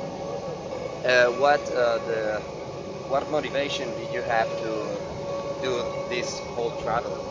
Uh, well, so my sister was the, the was the, became the youngest woman to fly solo around the world uh, in January, uh, and so this sort of gave me the idea, and so she sort of inspired me in that way to, to do this. I always knew I wanted to do something in aviation, but I wasn't sure what. That was my sister flew around. Okay. What? ah, perdón. Ah, no, que bueno, que lo que lo motivó fue que su hermana, Sarah Rutherford, fue la que hizo esto al principio y que él quería o él sabía que tenía que hacer algo en la aviación o sobre la aviación, solo que no sabía qué. Y su hermana fue lo que lo motivó y el viaje de su hermana a hacer todo esto. Ok. Entonces, eh, bueno, dice que básicamente ha estado relacionada a la aviación toda su vida y que a los 11 años empezó a, a volar con sus papás y que a los 15 años se convirtió en el piloto más joven de todo el mundo. Aunque este es un proyecto, digamos, de manera muy personal, pues también le da un plus importante el que haya elegido eh, pues aterrizar en el Aeropuerto Internacional de Los Cabos. Así lo destacó el director general del Grupo Aeroportuario, Francisco Villaseñor. Este, en este caso es la primera vez que toca el lado del Pacífico y pues nos escogieron a nosotros para hacer su, su punto de escala y pernoctar viajar este, dándole la vuelta al mundo en un avioncito de estas condiciones. Digo que es de alta tecnología el avión y todo, este, pero viajar solo eh, toda esta distancia es algo está admirable. Exactamente, y con esta edad. O sea, 16 años, la distancia es algo creo increíble completamente. Mira, no sé del país de origen, al final de cuentas, qué trámites tuvieran que hacer pero esa habilidad que va agarrando el piloto para horas de vuelo que van haciendo y pues aquí lo tenemos, ya lleva una gran parte, empezó en marzo si no me falla la memoria, este, ya tiene varios meses volando y todavía le falta un ratito para terminar de llegar a Europa nuevamente a su casa. Y bueno, pues en más información comentarles que eh, pues sabemos que estamos en temporada de lluvias y también pues de huracanes. Y en ese sentido pues ya hemos visto que bueno pues está ocurriendo pues las venidas de agua en los arroyos y en ese sentido la Dirección de Protección Civil aquí en Los Cabos, el subdirector eh, dio a conocer o exhortó más bien las recomendaciones para que la ciudad, ciudadanía tenga cuidado al querer cruzar eh, pues las avenidas de agua en los arroyos y también eh, puntualizó el tema de las playas porque fue precisamente el día de ayer cuando se dio el rescate de dos personas en una de las playas de aquí de Los Cabos porque bueno pues es importante que se atienda el tema de las banderas que te indican eh, pues cuándo se puede meter a nadar y cuándo no esto fue lo que nos dijo hay este, eh, descargas eléctricas y tenemos también bastante precipitación. Aquí hacemos la recomendación a las personas para que durante una tormenta eléctrica pues eh, permanezcan resguardados, no estar en la, a la intemperie, no estar en lo despejado. Igual este, al momento de que se genera una avenida súbita de agua por los escurrimientos de los arroyos, pues tratar de no cruzar, o más bien no cruzar, porque esto puede generar que puedan tener arrastre dentro de sus vehículos y puedan generar problemas en la salud y en la vida. ¿no? Entonces, llamado de manera este, muy enfática en ese sentido de que cuando se vecina un ciclón tropical, siempre genera oleaje elevado entre 1 y 2 hasta 3 metros de altura. Aunado a esto con lo que viene siendo el, mar de fondo, esa corriente submarina interna que viene desde el sur y hace que se eleve arriba el nivel medio de la altura del mar. Entonces se incrementan estos dos fenómenos y por ende el día de ayer se hizo el rescate de dos personas en, las playas de las viudas aquí en el corredor turístico, donde afortunadamente se rescataron con vida. Hay algunos que no, lamentablemente no cuentan el desenlace de este fatal accidente que hayan pasado. En el caso de estas personas se, se actuó con prontitud, había salvavidas ahí muy cerca. Eh, inmediatamente actuó personal de nosotros y del Cuerpo de Bomberos de Cabo San Lucas y se pudieron rescatar con vida las personas. Y bueno, pues de último momento comentarles que hace unos instantes pues se dio la movilización de bomberos aquí en San José del Cabo porque pues de nueva cuenta se ha incendiado el Palmar, eh, no el de Santiago, el que conocemos o bueno, el donde se originó la vez pasada el incendio, sino cerca de esta zona. Y bueno, pues en algunas fotografías y videos que ya circulan pues se ve extenso el incendio, estamos a esperas de datos por parte de Protección Civil eh, pues para dar a conocer conocer esta situación, este siniestro lamentable que, bueno, pues de alguna forma también es una afectación y, bueno, pues en ese sentido estaremos informando sobre este tema. Gracias, Guille. Híjoles, pues qué, qué, noticia con la que estamos cerrando tu participación aquí en el noticiero. Otra vez, otra vez el palmar encendido es cuento de nunca acabar. Eh, vamos a ver si por ahí nuestros eh, contactos ahí con el cuerpo de bomberos, que es el factor reiterado que provoca estos incendios. Sorpréndenos en esta semana con lo que te comenta el comandante Guille y lo platicamos aquí en las próximas emisiones. Así es, hermano, estaremos eh, mañana llevando esta información de acuerdo a lo que nos proporcione el comandante de bomberos aquí en San José del Cabo sobre, sobre este tema tan lamentable como son los incendios. Claro, sí. Muchas gracias, Guille. Estaremos atentos de tu reporte. Nos escuchamos el día de mañana. Excelente tarde para todos. Es Guillermina de la Toba, la corresponsal de Grupo Miled, pues dándonos esta información importante. Bueno, pues es que de todo hubo allá en Los Cabos y es que parece que en Los Cabos ocurre todo. Este chico de 16 años, pues bueno, lo puede usted seguir en, en la página de él, se llama Mac Solo. Eh, así como si fuera Han Solo, pero no, es Max Solo, ¿no? Y le está dando, bueno, no sé si sea muy original o no. el chiste es de que, bueno, se está aventando a darle la vuelta al mundo, como bien ahorita acaban de escuchar la nota de Guillermina de la Toba, 10 horas el cruzar el Pacífico del continente asiático al americano. Es el punto más lejano entre ese continente y pues tierra, ¿no? Tierra americana, América. Eh, pues bueno, esta trayectoria usted la puede seguir en su página, Maxolo, M-A-C-K, solo.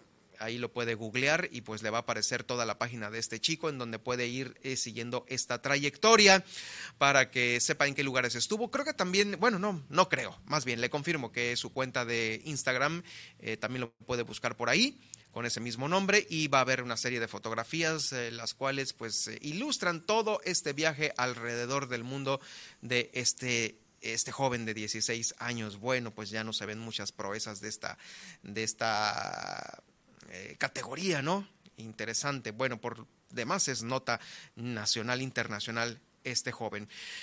Regresando aquí a Baja California Sur, a la capital del estado por estas lluvias como la que acaba de suceder el día de hoy aquí en la capital del estado.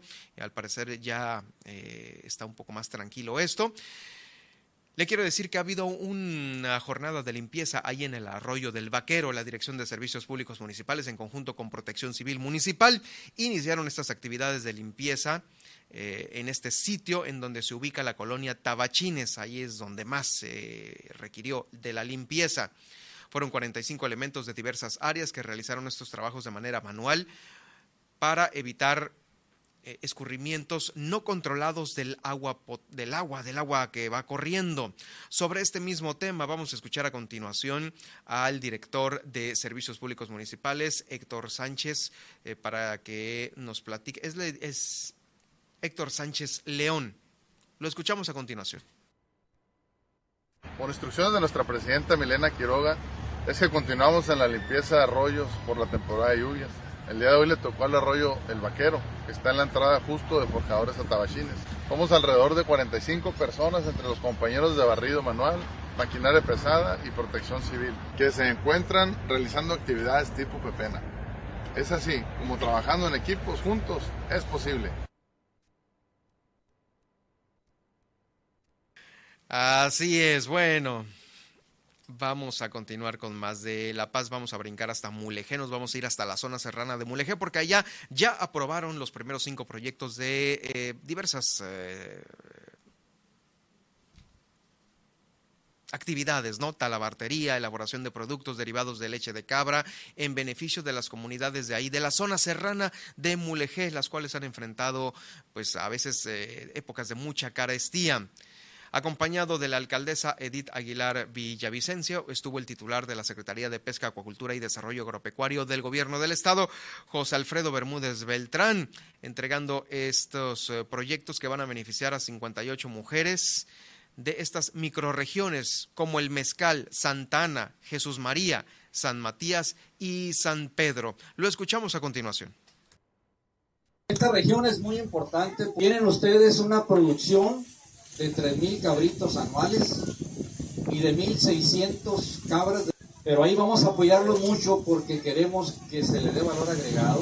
Adicionalmente a esa producción, producen ustedes 50 toneladas de queso de cabra, que también es un potencial que lo tenemos que adecuar a como lo demanda el mercado, principalmente la zona turística de La Paz y Los Cabos. Esta reunión, eh, informarles que al día de hoy la CEPAD ha aprobado para el municipio de Mulegé ya 2.8 millones de pesos para todos los productores que son de Santa Marta, San Francisco de la Sierra.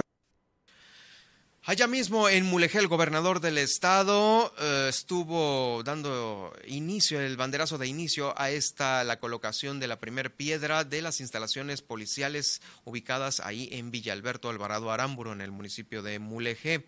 Eh, más que nada son eh, la comisaría de la Policía Estatal en Vizcaíno. Va a albergar a 42 agentes policíacos con una inversión de 13.1 millones de pesos. Estuvieron presentes también algunos otros funcionarios, por lo cual, pues esta es una de las obras más importantes para la comunidad, dándole tranquilidad, la tranquilidad que se ocupa en aquellas zonas de Baja California Sur. Esta va a estar a cargo de la Secretaría de Seguridad Pública del Estado. Recordemos que los policías estatales, pues no hay muchos en todo Baja California Sur y mucho menos en aquellas eh, zonas tan alejadas de la capital en Mulegé por lo pronto y esto va a dar pie a que pues ya haya una mayor comunicación entre la capital del estado, la propia Secretaría de Seguridad y las áreas operativas, como por ejemplo la Comandancia General, área de monitoreo, caseta de vigilancia, todo esto que ya van a tener ahí en Vizcaíno. Es una inversión de 13.3 millones de pesos.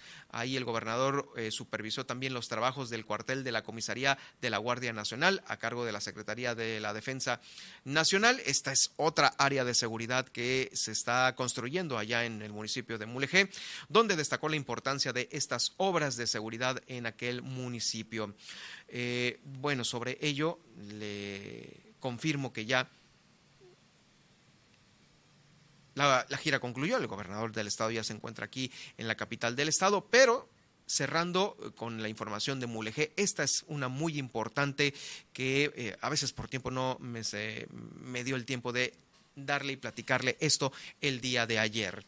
Bueno, vamos a regresar con más. Hoy, como todas las semanas, nos va a acompañar Jacqueline Valenzuela, pero también tenemos nota importante en los periódicos nacionales e internacionales con Nadia Ojeda. Vamos a ir a esta pausa porque ya eh, el corte lo tenemos prácticamente eh, encima. Nadia Ojeda, ¿qué tenemos a continuación aquí en el noticiero?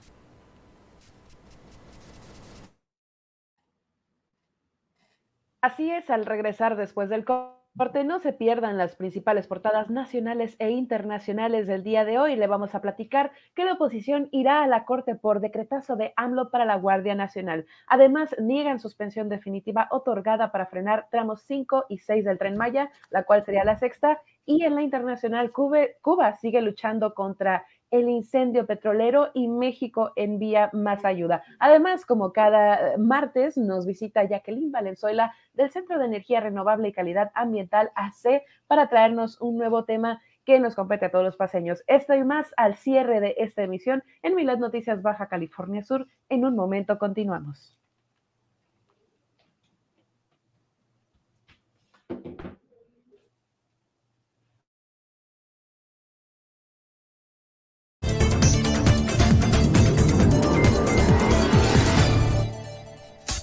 Estas son las noticias de Baja California Sur en Milet Noticias. En un momento regresamos. Super Estéreo Milet Baja California Sur, 95.1 FM, una emisora de Grupo Milet México.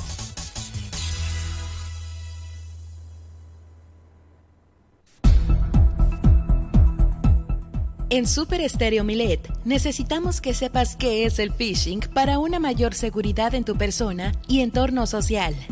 Phishing es la técnica que busca provocar que des clic, abras o descargues una liga o archivo que contiene enlaces maliciosos. El primer tipo de phishing es el que copia tus datos y busca obtener información personal para robarte en tus tarjetas bancarias o acceder a tus cuentas personales, contraseñas, etc. El segundo tipo es el que te infecta con software malicioso o virus.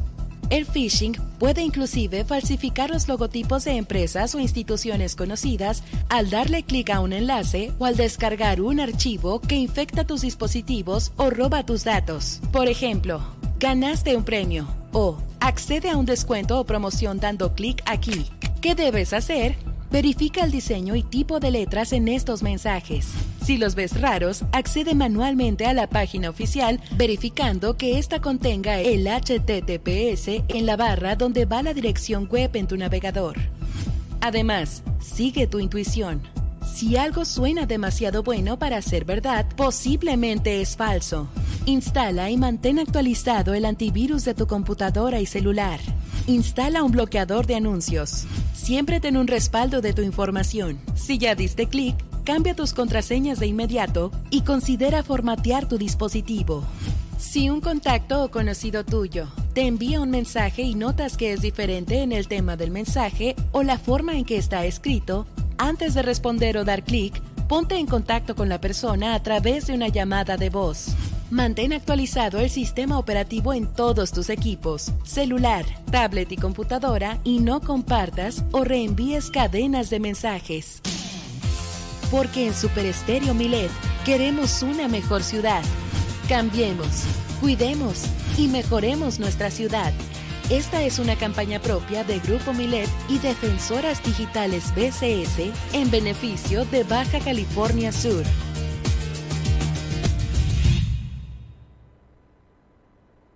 El golpear a una mascota sin motivo alguno, tenerla encadenada, sin una sombra, en el rayo del sol, con una mala alimentación, entre muchas otras cosas, es objeto de denuncia ante la justicia cívica.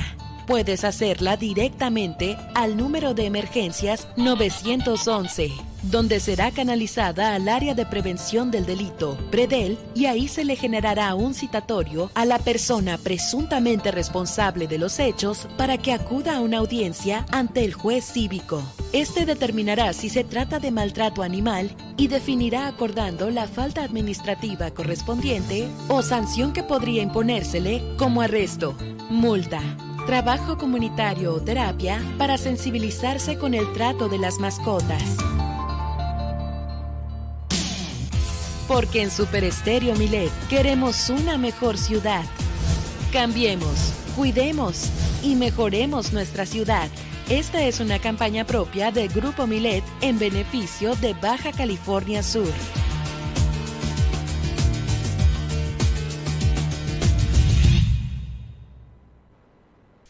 En Super Estéreo Milet te decimos cómo proteger de mejor manera tu cuenta de WhatsApp.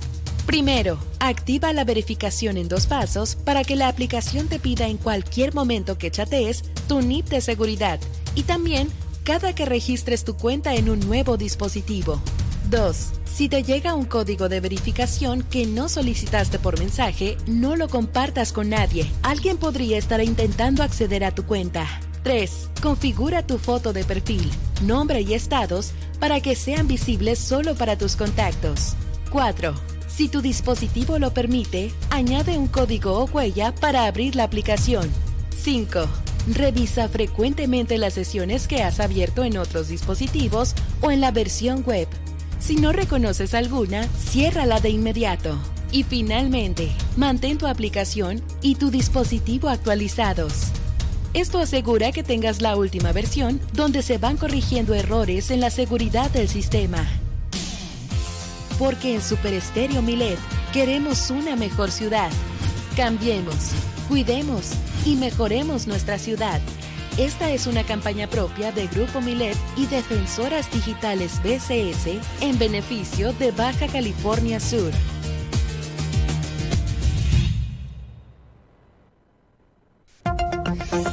Es obligación de las autoridades mantener en óptimas condiciones el bienestar de la ciudadanía. Por ello, hemos abierto nuestra línea de denuncia ciudadana en Milet Noticias Baja California Sur.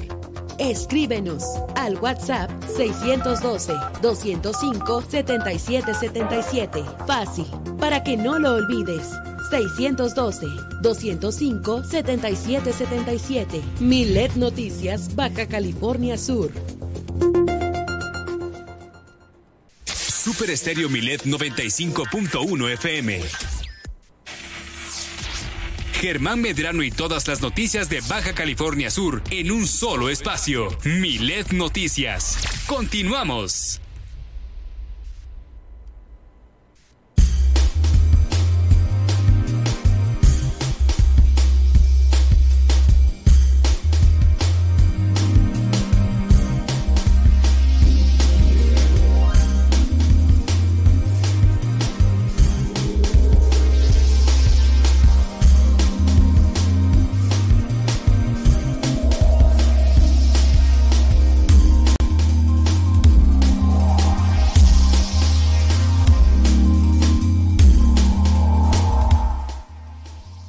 Estamos de vuelta con más información, por supuesto, los periódicos. La nota nacional e internacional que está dando vuelta en estos impresos la tiene a continuación Nadia Ojeda. Adelante, Nadia, con este reporte.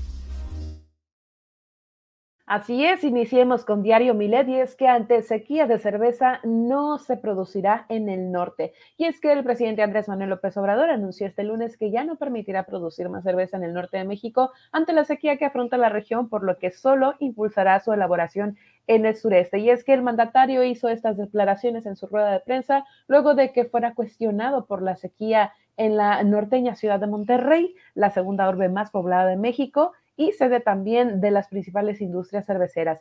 López Obrador reconoció que el país es el principal exportador de cerveza en el mundo y mostró datos de la consultora Statista en los que se muestra que en nuestro país pasó de ser el cuarto exportador de cerveza a nivel eh, mundial en 1995 al ser número uno en 2021. Y es que añadió que no se puede exponer a la población a la extracción de mantos tan desgastados en el recurso hídrico extraído, el cual contiene pues grandes cantidades de arsénico y por lo cual pues debe asegurarse también que el vital líquido para el consumo humano pues sea eh, de, buena calidad, ¿no? Dijo que un ejemplo claro fue lo ocurrido en Mexicali, donde se canceló la construcción de una planta cervecera de la empresa Constellation Brands, que contaba con una inversión de 666 millones de dólares y con un avance del más de 75%. Y es que después de la cancelación de este proyecto, de hecho impulsado por una consulta popular del propio presidente mexicano, la transnacional decidió instalarse en Veracruz, en el sur de México, donde, plan, planea invertir 5.500 millones de dólares hasta 2024. El presidente también aprovechó para reiterar que desde su llegada al gobierno en diciembre de 2018, su administración no ha otorgado nuevas concesiones para explotar el agua. Encuentra esta y más información en milet.com, donde además podrás sintonizar de nuestras, de nuestras 17 frecuencias transmitiendo en vivo y además de leer de nuestro diario en versión PDF. Grupo Milet cuenta con presencia en diferentes ciudades de los Estados Unidos a través de Las Vegas, Oklahoma City y San Antonio, Texas. Vamos ahora con el Universal y es que déjeme platicarle que este diario publica que la oposición irá al corte por el decretazo de Andrés Manuel López Obrador Para la Guardia Nacional y es que líderes parlamentarios de la oposición en el centro de la Unión, de, perdón, en el Congreso de la Unión advirtieron que integrar a la Guardia Nacional a la Secretaría de Defensa Nacional mediante este decreto, eh, pues es inconstitucional, como lo hemos venido diciendo desde ayer, y adelantaron que de ser así acudirán a la Suprema Corte de la Justicia de la Nación. ¿Quiénes dijeron esto? Bueno, pues en primera instancia fue Jorge Romero, el coordinador del PAN, que eh, pues explicó que para modificar la Carta Magna se requiere de un proceso legislativo a fin de que los cambios se aprueben por amplio consenso y no a capricho de una sola persona. Por su parte, el líder nacional del PRI y diputado federal Alejandro Moreno advirtió que la Guardia Nacional es una institución concebida bajo un mando civil y adscrita a la Secretaría de Seguridad y Protección Ciudadana,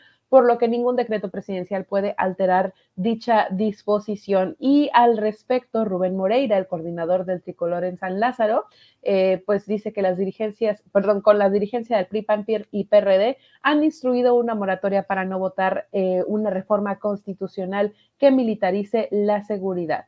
Y es que, pues en conferencia de prensa, la vicecoordinadora de la bancada del PAN, Kenia López, anunció que una vez que se promulgue dicho decretazo, inmediatamente se interpondrá una acción de inconstitucionalidad. Mientras tanto, eh, pues por parte de la bancada de Morena, eh, pues se dice que el decreto es legal. Y es que al respecto, este grupo eh, manifestó su respaldo a la intención del presidente de emitir este acuerdo y el vocero de esta bancada, César Cravioto, aseguró que no habrá nada ilegal en caso de que el presidente firme este decreto, ya que la organización del gobierno federal le corresponde y es una responsabilidad del Poder Ejecutivo. Sin embargo, señaló que la oposición está en su derecho de impugnar ante las instancias eh, jurisdiccionales la legalidad de los actos de gobierno.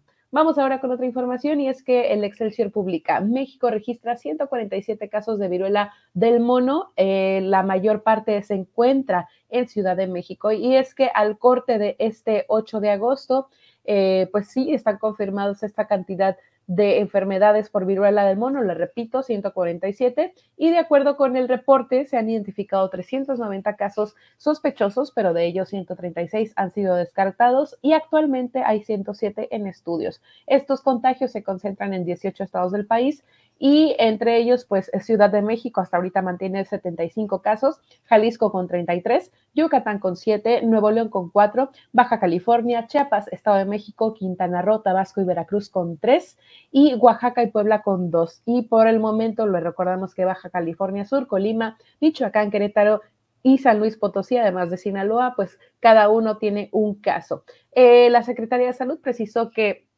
es el grupo de entre 30 a 39 años mayormente afectado, con 66 de los 147 casos que han sido confirmados por el Instituto de Diagnóstico y Referencia Epidemiológicos.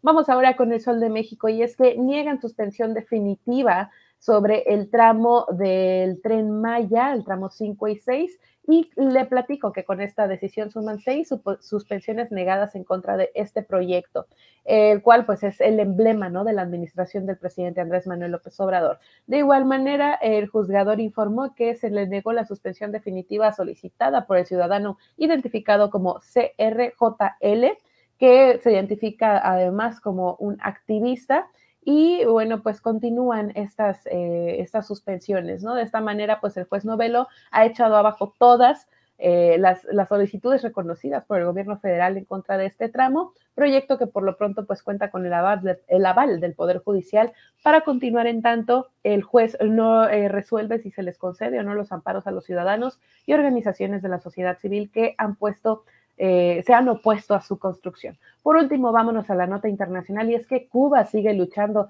contra el incendio petrolero. Eh, México está enviando ayuda actualmente y es que este día Cuba amaneció en medio de apagones masivos y un 40% de su principal instalación de almacenamiento de combustible destruida. Esto en un accidente que las autoridades califican como el peor incendio de la historia. Les repito que fue un incendio accidental, ya que el pasado viernes un rayo impactó directamente con uno de los tanques de esta planta. Y es que cuatro helicópteros militares equipados con depósito de 2.500 litros lanzan agua de mar para tratar de extinguir el combustible derramado desde los tres tanques colapsados. Le platico eh, que pues tanto bomberos de Cuba como México y Venezuela están trabajando guiados por especialistas en incendios petroleros.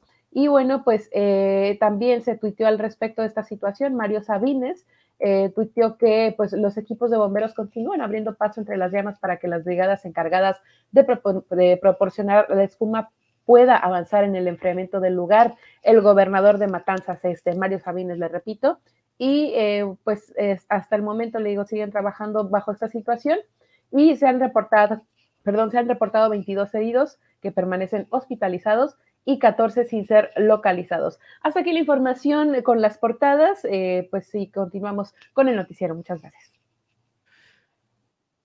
Muchas gracias, Nadia, por la información. Por supuesto, estaremos atentos de, pues ya de todo lo que surge en las próximas horas para darlo a conocer mañana puntualmente. Hablando de esto que mencionas, Nadia, sobre el incendio ahí en, en, pues en Cuba, nosotros aquí pues estamos también con otro y es que ya se han trasladado a la delegación de Santiago eh, elementos de protección civil y equipos de emergencia para atender el fuego. Es el incendio ahí en la comunidad de El Cantil, el Cantil es la comunidad que ha reportado un incendio en este pequeño palmar que ahí se encuentra. Según los primeros reportes de la ciudadanía, eh, el Ayuntamiento de Los Cabos dirigió un breve comunicado para que las personas que habitan las comunidades cercanas se mantengan en alerta de las recomendaciones de protección civil. Eh, ya lo comentaba Guillermina de la Toba, eh, ahorita pues se están enfocando obviamente todas las, las baterías en aquella zona. Se les ha hecho este llamado para que entre en las unidades de emergencia lo antes posible y que no haya algún cuello de botella en carretera que impida este retraso de las máquinas extintoras.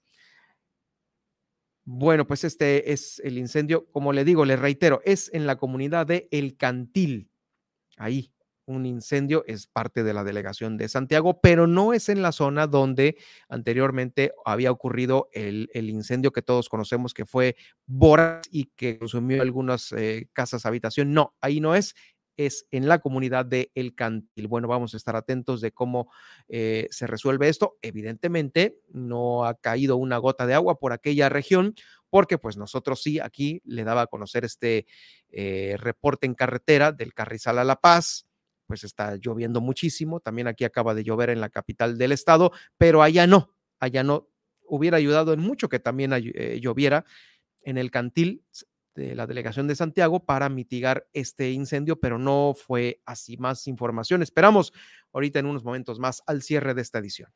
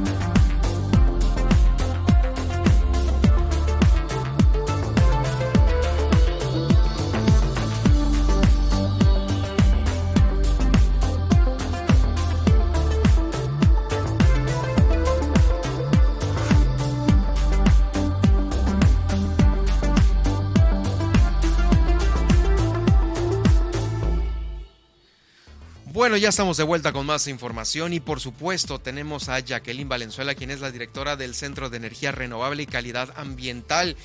Bueno, pues mira, ahorita estamos eh, por lo pronto en la capital del estado, a gusto, disfrutando de la lluvia. Ya vienes de la panadería, por eso llegaste algo tarde a la a cabina, ¿no? Así es, tengo que confesarlo. Gracias por el espacio y pues sí, diversas panaderías de la localidad se encuentran abarrotadas como cada día de lluvia. Esa es la nota que les traemos el día de hoy. Tomen sus precauciones, por favor. Panaderías abarrotadas y lugares de café. Y lugares de café, los cafés, sí, por supuesto. Eh, oye, Jacqueline, pues bueno, estas lluvias vienen a mitigar un poquito el calor y por supuesto a, apoyar esta sequía recurrente de la cual sufrimos aquí en Baja California Sur. Pero pues bueno, finalmente tienen que llegar. Eh, se habían tardado, ¿no? Sí, mira, ¿Por, primero. estos retrasos? Sí, sí, primero, gracias a, El Espacio. Hoy nos saludé. Buenas tardes a toda la audiencia. Venía con mi, con mi comercial de las panaderías.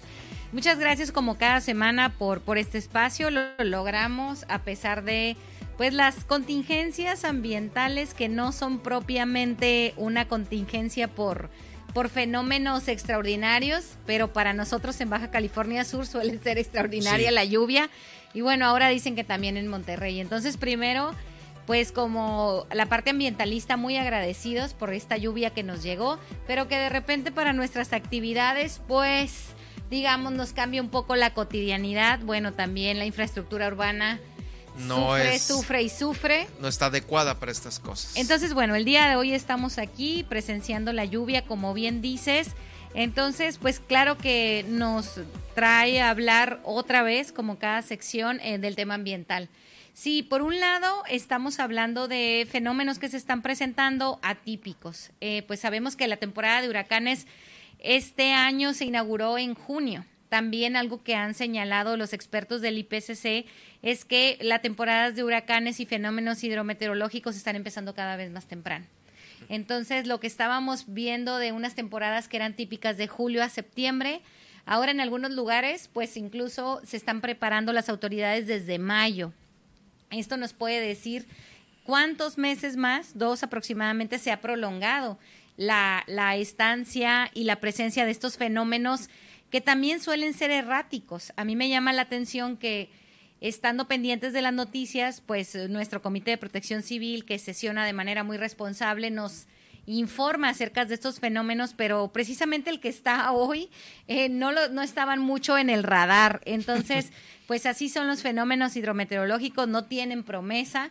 Eh, por un lado pueden verse erráticos, alejados, por otro lado pueden convertirse de tormenta tropical a categoría 1 y bueno, ya lo hemos vivido aquí hasta categoría 4. Entonces, estamos en presencia de esto, pero lo que no debemos de olvidar es que pues sí, cada vez va a ser más difícil encontrar patrones en el comportamiento de estos fenómenos hidrometeorológicos y lo que tenemos que estar pues es preparados y preparadas pues prácticamente toda la temporada del año.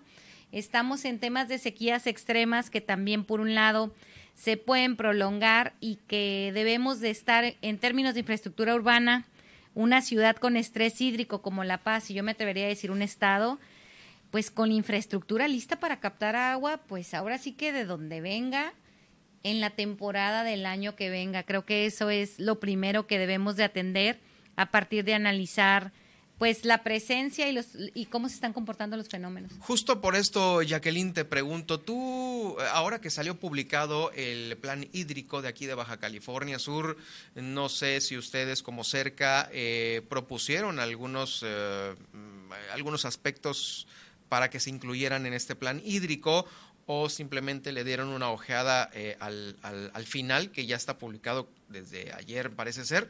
Eh, ¿Qué opinión te merece el manejo que se le va a dar al agua aquí en el Estado en este plan? Sí, es muy importante tu pregunta. Nosotros hemos participado de manera intermitente. ¿no? Obviamente no somos expertos en agua y hay otros centros muy reconocidos que hacen sus aportaciones puntuales. En donde siempre hemos aportado es en la polémica esta del tema de las desaladoras. Y por otro lado, pues las, los pequeños proyectos que puedan ser de captación de agua, por ejemplo, proyectos de rebombeo, que también puedan aprovecharse para la generación de electricidad es las aportaciones que hemos hecho, que si se van a contemplar estos proyectos de rebombeo, bueno, pues de una vez se aproveche para, para inyectar algo de electricidad a nuestra red, que tanto lo necesita, ahorita vamos a hablar de eso, y que pues bueno, ha sido nuestra, nuestra aplicación hacia, hacia, esta, hacia este instrumento. Y bueno, en términos generales, pues yo te diría que lo veo bien. ¿Bien en qué sentido? En que pues ya por fin se reconoce un enfoque a la parte de la recuperación. Es que yo creo que este enfoque debe de estar muy presente y debió haber estado presente mucho tiempo. Desde administraciones anteriores. No va a haber agua que nos alcance. Las desaladoras o las soluciones tecnificadas no son la solución. Debemos de pues atacar ¿Por qué el una desaladora no es la solución? Eh, mira, lo que pasa es que a pesar de que podamos tener disponibilidad por litro, el problema es que nos seguimos pensando que la disponibilidad de agua es infinita y ese pensamiento ya tiene que desaparecer. Ya tiene que desaparecer. Pero el agua rodeados de agua salada. Pues sí, pero pues de todas maneras seguimos con este pensamiento que impera que los recursos son infinitos y entonces vivimos en el desperdicio.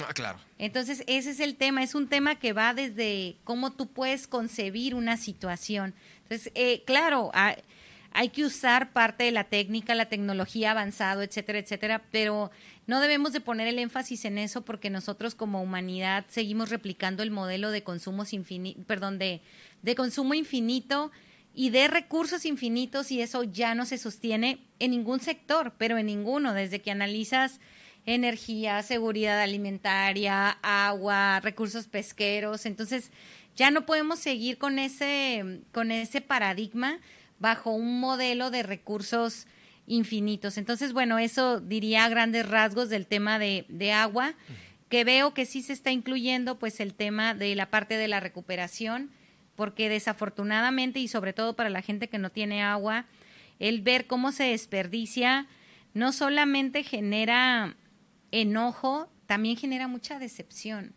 Y eso se manifiesta todos los días, pues con ustedes, los medios de comunicación, de gente que tiene meses sin agua, sobre todo aquí en La Paz, que ya la cuenta va creciendo de los días que tienen ciertas colonias sin agua y bueno, pero por otro lado ves que se eh, reventó no sé qué tubo, que al vecino o que algo tan simple como utilizar agua potable para la construcción, o sea, hasta ahorita están dando a conocer el uso de estas eh, eh, garzas moradas, la línea morada, ¿no? Para hacer uso del agua tratada, tratada, exclusivamente para, no sé, riego de plantas, también para la construcción, pero eso es algo tan sencillo que debió haber sido aplicado, como dices tú al principio de esta entrevista, se nos vino el tiempo encima y lo debimos haber aplicado tres, cuatro sexenios antes, ¿no? Así es, y ahorita lo estamos hablando y parece de risa, ¿no? Porque cuando lo expusieron dijimos, ¿cómo? O sea, de verdad que el agua de todos, el agua potable se usa para la construcción.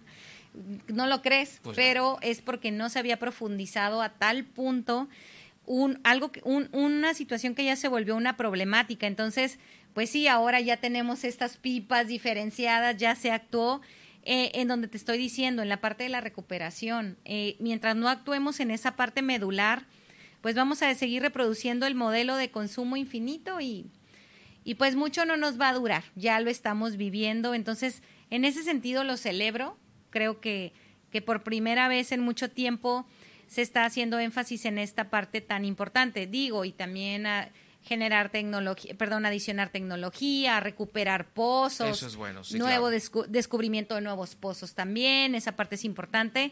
La parte de los concesionarios, que también sabemos que genera muchísimo ruido, pues poner orden, como bien dicen, ¿no? Y aplican todos los temas, hay que poner orden en la casa para realmente saber con qué cuentas, para quién, para quién es con quién cuentas en ese recurso y, pues una distribución equitativa. Oye, eh, fíjate que ah, en el tema de la energía, que es el donde ustedes son los expertos, eh, te quisiera preguntar si ahorita eh, hay pues alguna esperanza de alguna o de más bien de continuar con estos proyectos como el eólico, como el de gas licuado, en qué momento van, hay un stand-by porque no se ha escuchado nada de nada, entonces debe de haber, debe de haber algo por ahí tras bambalinas, ¿no? ¿Sabes algo?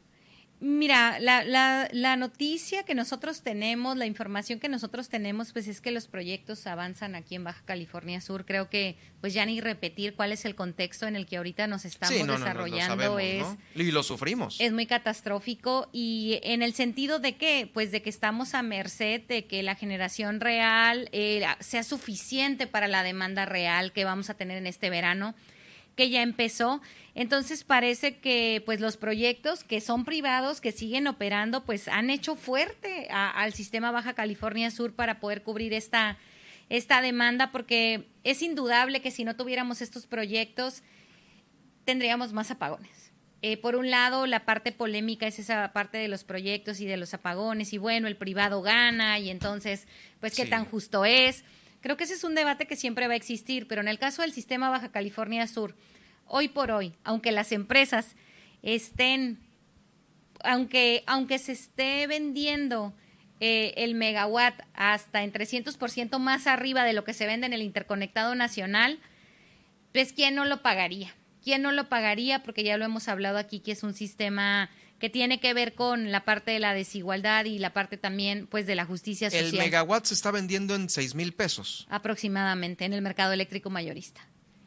Pero ¿qué estamos viendo ahorita, por ejemplo, en el sistema interconectado nacional? Se está hablando de una crisis energética, precisamente por diversas centrales que ahorita no están entregando su electricidad. Entonces, primero estábamos hablando de un sistema aislado chiquito, Baja California Sur, eh, por falta de inversión que derivó en estos cortes en el suministro, pero vemos que se replica un modelo, desafortunadamente, en el sistema interconectado nacional, que no tiene que ver con la falta de generación, como nos podría pasar aquí, pues que tiene que ver, desde mi punto de vista muy particular, pues con la falta de claridad para operar, ¿no? Yo creo que eso es lo que está sucediendo, pero está afectando a demasiados usuarios y usuarias eso es lo que debe de estar en la discusión en la mesa. Aquí estamos hablando que, pues con estos apagones que ha habido, incluso pues el sábado hubo uno representativo, exacto, y hablan pues de hasta de siete horas sin electricidad. Sí, sí, lo escuché, lo supimos. Eh, fíjate que te iba a preguntar, um, ¿qué tan factible es de que los subsidios estén vigentes? Estamos muy acostumbrados a los mexicanos al tema de del subsidio del gobierno, ya sea en gasolina o ya sea en el recibo de luz. Finalmente un subsidio nos viene a ayudar a todos, pero eh, pues ¿qué opinión tienes de esto? Porque a veces los números no los tenemos claros en el país por este tipo de, de, de vendas, ¿no? Así es. Mira, este es un tema muy polémico, pero todos y todas debemos de conocer esto. Los combustibles fósiles, que son los que usamos para diversos procesos, transporte y generación de, electricidad en general, están subsidiados. ¿Qué quiere decir esto? Que hay una dame, un segundo, mira, vamos a despedir la transmisión de Los Cabos. Gracias a quienes nos escucharon en el 91.5 de allá de Los Cabos. Les invito para que esta entrevista la sigan escuchando en línea eh, a través de Germán Medrano Nacionales en Facebook y por supuesto también en el podcast que más adelante va a quedar en las en el Spotify en arroba Germán Medrano. Ahí puede eh, ubicar el podcast de esta entrevista. Gracias en Los Cabos. Nos escuchamos el día de mañana y nosotros continuamos aquí en la capital. Eh, me decía sobre el tema de los subsidios. Así es, pues ya les vamos a quedar a deber a los de los cabos eso, pero que nos sigan por aquí en línea. Bueno, como te comentaba, los combustibles fósiles están subsidiados, no solo en México, eh, también en gran parte del mundo. Entonces, a veces cuando nosotros hablamos es que, que cara la gasolina, es que, que cara la electricidad, es que a mí me llega tanto pues es precisamente es el sistema, por muchos autores lo voy a decir entre comillas, perverso que han creado los combustibles fósiles, porque se necesitan para todo, pero paga el usuario y también paga el gobierno. Entonces, esa parte del precio que nos llega a nosotros, ya el gobierno puso otra parte para que fuera esos los costos. Entonces, a partir de eso podemos ver las discrepancias de, ay, pero si en Estados Unidos está la gasolina bien barata, no, pero si en tal país, pero yo paso a cargar a tal lado. Entonces, lo mismo los precios de la electricidad varían de acuerdo a las zonas tarifarias, que también ya lo hemos hablado aquí, pero todos tienen subsidio. Todos tienen Entonces, subsidio. me refiero a las tarifas domésticas principalmente. Entonces, se nos dificulta pagar la electricidad porque los costos de generación son altos. Ustedes hicieron un análisis ahora que estuvieron en las mesas de trabajo en el Congreso de la Unión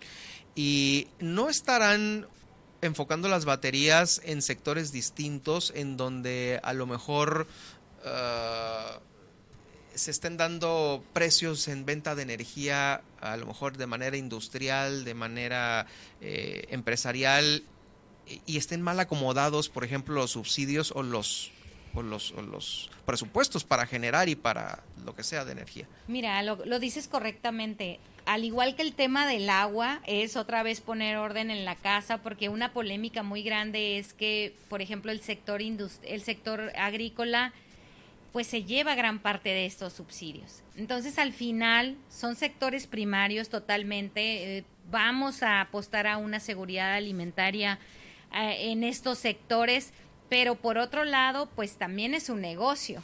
O sea, sí, pero fíjate, eh, justamente poniendo el ejemplo del agua y lo quiero aterrizar al de la energía eh, que tú sabrás más que nosotros. Mira, en el agua de todos los volúmenes de extracción quedaron en el 69.2% para el uso agrícola, 69.2. Así es. Y el doméstico, que es el de tu casa, la mía, eh, en el 0 0.1%. Esa es una diferencia diametral de la extracción eh, agrícola al doméstico. ¿Sucede lo mismo en la energía eléctrica? Sí, hay porcentajes parecidos. El sector agrícola es el que lleva más consumo de electricidad. ¿Y esto porque Implica la parte de los bombeos de pozos, todo lo que tiene que ver con el funcionamiento de todas las granjas, pero no solamente es un tema de electricidad, es un tema de combustibles fósiles en general el diésel para los tractores, la maquinaria, etcétera, etcétera. Entonces, esta polémica no solamente es una polémica a nivel nacional, es a nivel mundial. ¿Qué tantos recursos se están llevando eh, las zonas industriales, perdón, las zonas agrícolas? Y además, ¿quién está poniendo esos, esos subsidios? Pero la parte todavía más polémica es pues que se genera un lucro con ellos. O sea, al final el, la, el sector agrícola no regala sus productos. No, no los regala, está haciendo negocio con eso, digamos que es un sector sano porque pues una actividad primaria pues obviamente va a generar y se le va a consumir lo que produzca ese sector primario. Eh, pero eh, aquí la pregunta sería, ¿necesita estar subsidiado? Contando con eh, una venta de sus productos y sacando una ganancia. Porque los, los, domésticos, pues, no estamos haciendo negocio y la estamos sufriendo, eh, ¿no? Exactamente, exactamente. La estamos sufriendo de todas maneras solamente para subsidiar, pero perdón, para sufragar todas nuestras actividades cotidianas. Aquí la pregunta sería, eh, sacando los combustibles fósiles de la ecuación, ¿cuáles serían las alternativas? O sea, yo creo que pues ahí... estamos en ceros. Pues ahí habría que ver qué esquemas para la generación y los consumos energéticos, ¿eh? no solamente la generación de electricidad, pueden aportarse a los sectores agrícolas para que precisamente poco a poco vayamos desapareciendo, así lo voy a decir, este pues esquema perverso de los subsidios que crearon los combustibles fósiles, porque también eso es tenemos que despegarnos un poco eh, y ver un panorama general y no satanizar al sector agrícola. ¿Sabes? Esto no, no, no tiene que ver con eso. Tiene que ver con que se generó un gran negocio a nivel mundial para incluir los combustibles fósiles en el uso de absolutamente todo. Productos de consumo, movilidad, generación de electricidad, movilidad en terrestre, marítima y la que me digas. Entonces, a partir de ahí es donde se genera este esquema, por eso muchos autores, economistas críticos sobre todo, lo dicen perverso de subsidios, que no se mantiene, porque además ahorita con la crisis climática, no, pues, pues cómo, también entonces estás subsidiando que llegue más rápido la destrucción. Entonces, creo que aquí lo que tenemos que poner en la mesa es esta discusión de todo el esquema que, que se implementó e incluso se puso en política pública de muchos países como México. el uso de combustibles fósiles como prácticamente el único eje del desarrollo, poniéndolo otra vez con comillas, te lo digo. Entonces creo que debemos de salirnos de esos esquemas y aterrizar a la realidad de decir, bueno, en términos de seguridad alimentaria, ¿qué es lo que se necesita? En términos de recursos, ¿con qué es lo que cuento y hasta dónde? Y en términos de población, ¿me sale más barato o me sale más caro generar productos agrícolas aquí, gastándome la poca agua que tengo, con la poca energía que tampoco tengo para mandarlo a Estados Unidos, que porque me pagan en dólares? Entonces, o sea, tenemos que empezar a replantearnos Sí, claro, que estamos exportando el agua. Imagínate en los tomates. Entonces, ¿tiene mayor precio ese tomate orgánico que paga una persona en otro país o que yo pudiera estar usando esta agua? Entonces, creo que es una revolución que se tiene que hacer de cómo estamos haciendo las cosas para poder hacer una distribución equitativa de los recursos y lo único que adelanto es como lo venimos haciendo, no va a suceder. No va a suceder. Híjoles, pues bueno, con esto cerramos. Gracias Jacqueline. ¿En dónde te leemos y te contactamos? Eh, por favor, nos pueden buscar en nuestras redes sociales, arroba cerca BCS, en Facebook, en Instagram, también tenemos TikTok, TikTok nos pueden seguir por ahí y en nuestra página web cerca.org.mx. El día de hoy, porque como estaba nubladito, no estuvo tan optimista la plática, pero ustedes síganos, nosotros claro, siempre... estamos con el mayor optimismo. Siempre tenemos soluciones y muy pronto les tenemos el, eh, una, una pequeña sorpresa, que es el lanzamiento de una campaña, Acércate al Paraíso. Hasta aquí te lo voy a decir, después tendremos más detalles, pero estén pendientes del lanzamiento de esta campaña, porque sí queremos que eh, muchas personas en el mundo vean que vivimos en el paraíso y se den cuenta por qué lo queremos conservar y no lo queremos perder. Sí, por supuestísimo. Muchas gracias. Vamos a estar atentos para que nos des la primicia aquí en eh, Super Estéreo Milet. Muchas gracias.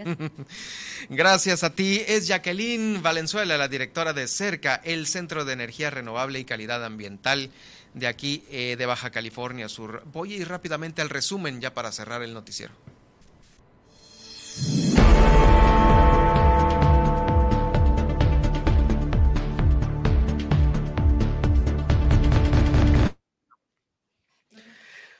Bueno, pues se, presentó finalmente y se publicó el Plan Hídrico Estatal, el documento más importante que por el momento podemos ya contar con él aquí en nosotros mismos. Y sobre ello habló y dio su opinión la directora de la Comisión Estatal del Agua, Tatiana Davis Monzón. Le comento que eh, en Los Cabos, Guillermina de la Toba nos dio este reporte importante sobre Mac Rutherford, este joven de 16 años, quien tiene planeado darle la vuelta al mundo y batir un récord mundial. Tiene 16 años, es el piloto más joven en circunvalar el mundo en solitario, ¿eh? Solo viene él y su maleta en su avión. Usted puede acceder a su página macsolo, M-A-C-K, solo.com y ahí puede acceder a las fotografías, a la ruta que ha eh, venido realizando durante estas últimas semanas. También en el municipio de Los Cabos recomendó Protección Civil no intentar cruzar estas eh, venidas de agua, arroyos y mucho menos meterse al mar al mar con el oleaje elevado. Aquí en la capital del estado se pusieron a limpiar el arroyo del Vaquero por parte de servicios públicos municipales y prevenir pues también eh, situaciones lamentables. El podcast de la entrevista con Jacqueline Valenzuela también estará en unos momentos más en nuestras redes sociales. Mientras tanto, también tenemos resumen en la nacional e internacional. Así es, eh, ante sequía de cerveza, esta no se producirá en el norte y es que el presidente anunció este lunes que ya no se permitirá producir más cerveza en el norte del país, específicamente en Nuevo León, esto ante la sequía, sequía que afronta la región, por lo que solo impulsará su producción en el sureste. Además, la oposición irá a la corte por decretazo de AMLO para la Guardia Nacional y es que aseguran que si el presidente emite el acuerdo para tal efecto, como anunció, impugnarán la decisión ante la Suprema Corte. También México registra 147 casos de viruela del mono, la Ciudad de México con el mayor número. Y es que en el país hay actualmente 147 casos confirmados de esta enfermedad y en su mayoría, como le comentó, están en Ciudad de México. También niegan suspensión definitiva otorgada para frenar tramos 5 y 6 del tren Maya y es que con esta decisión suman seis suspensiones negadas en contra del proyecto del presidente Andrés Manuel López Obrador. Y en la internacional, Cuba sigue luchando contra el incendio petrolero. México envía más ayuda y es que helicópteros cisternas se abren paso entre la humarada para tratar de extinguir el incendio en Matanzas y hasta el momento nuestro país ha enviado 13 vuelos a la isla, eh, pues con el objetivo de ayudar y un, un buque de apoyo logístico. Gracias, Nadia. Eh, nos escuchamos el día de mañana. ¿En dónde te seguimos y a dónde te leemos? Pueden encontrarme en Twitter como arroba guion bajo Nadia y en Facebook como Nadia Ojeda Locutora. Gracias y a mí me pueden encontrar en arroba Germán Medrano, también en Twitter y en Germán Medrano Nacionales. Nos escuchamos el día de mañana en la próxima emisión.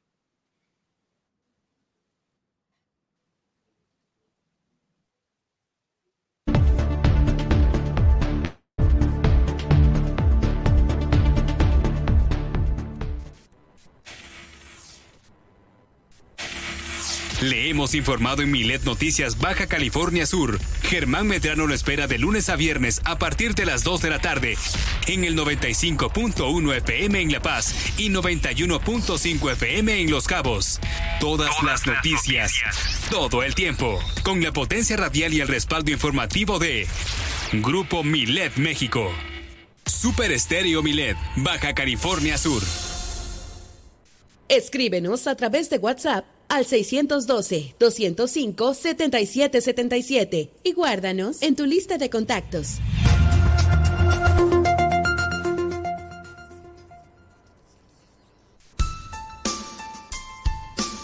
¿Sabías que muchos de los adultos mayores viven al día? Que sus reflejos son más lentos al igual que el procesamiento de sus ideas, pensamientos y palabras. No te desesperes porque todos llegaremos a ese punto y ojalá tengamos la dicha de pasar por una vejez sin preocupaciones o carencias. Pero si no es así, ayúdales. Primero, no te desesperes y tómate un par de minutos para ser empático con ellos y su interacción contigo.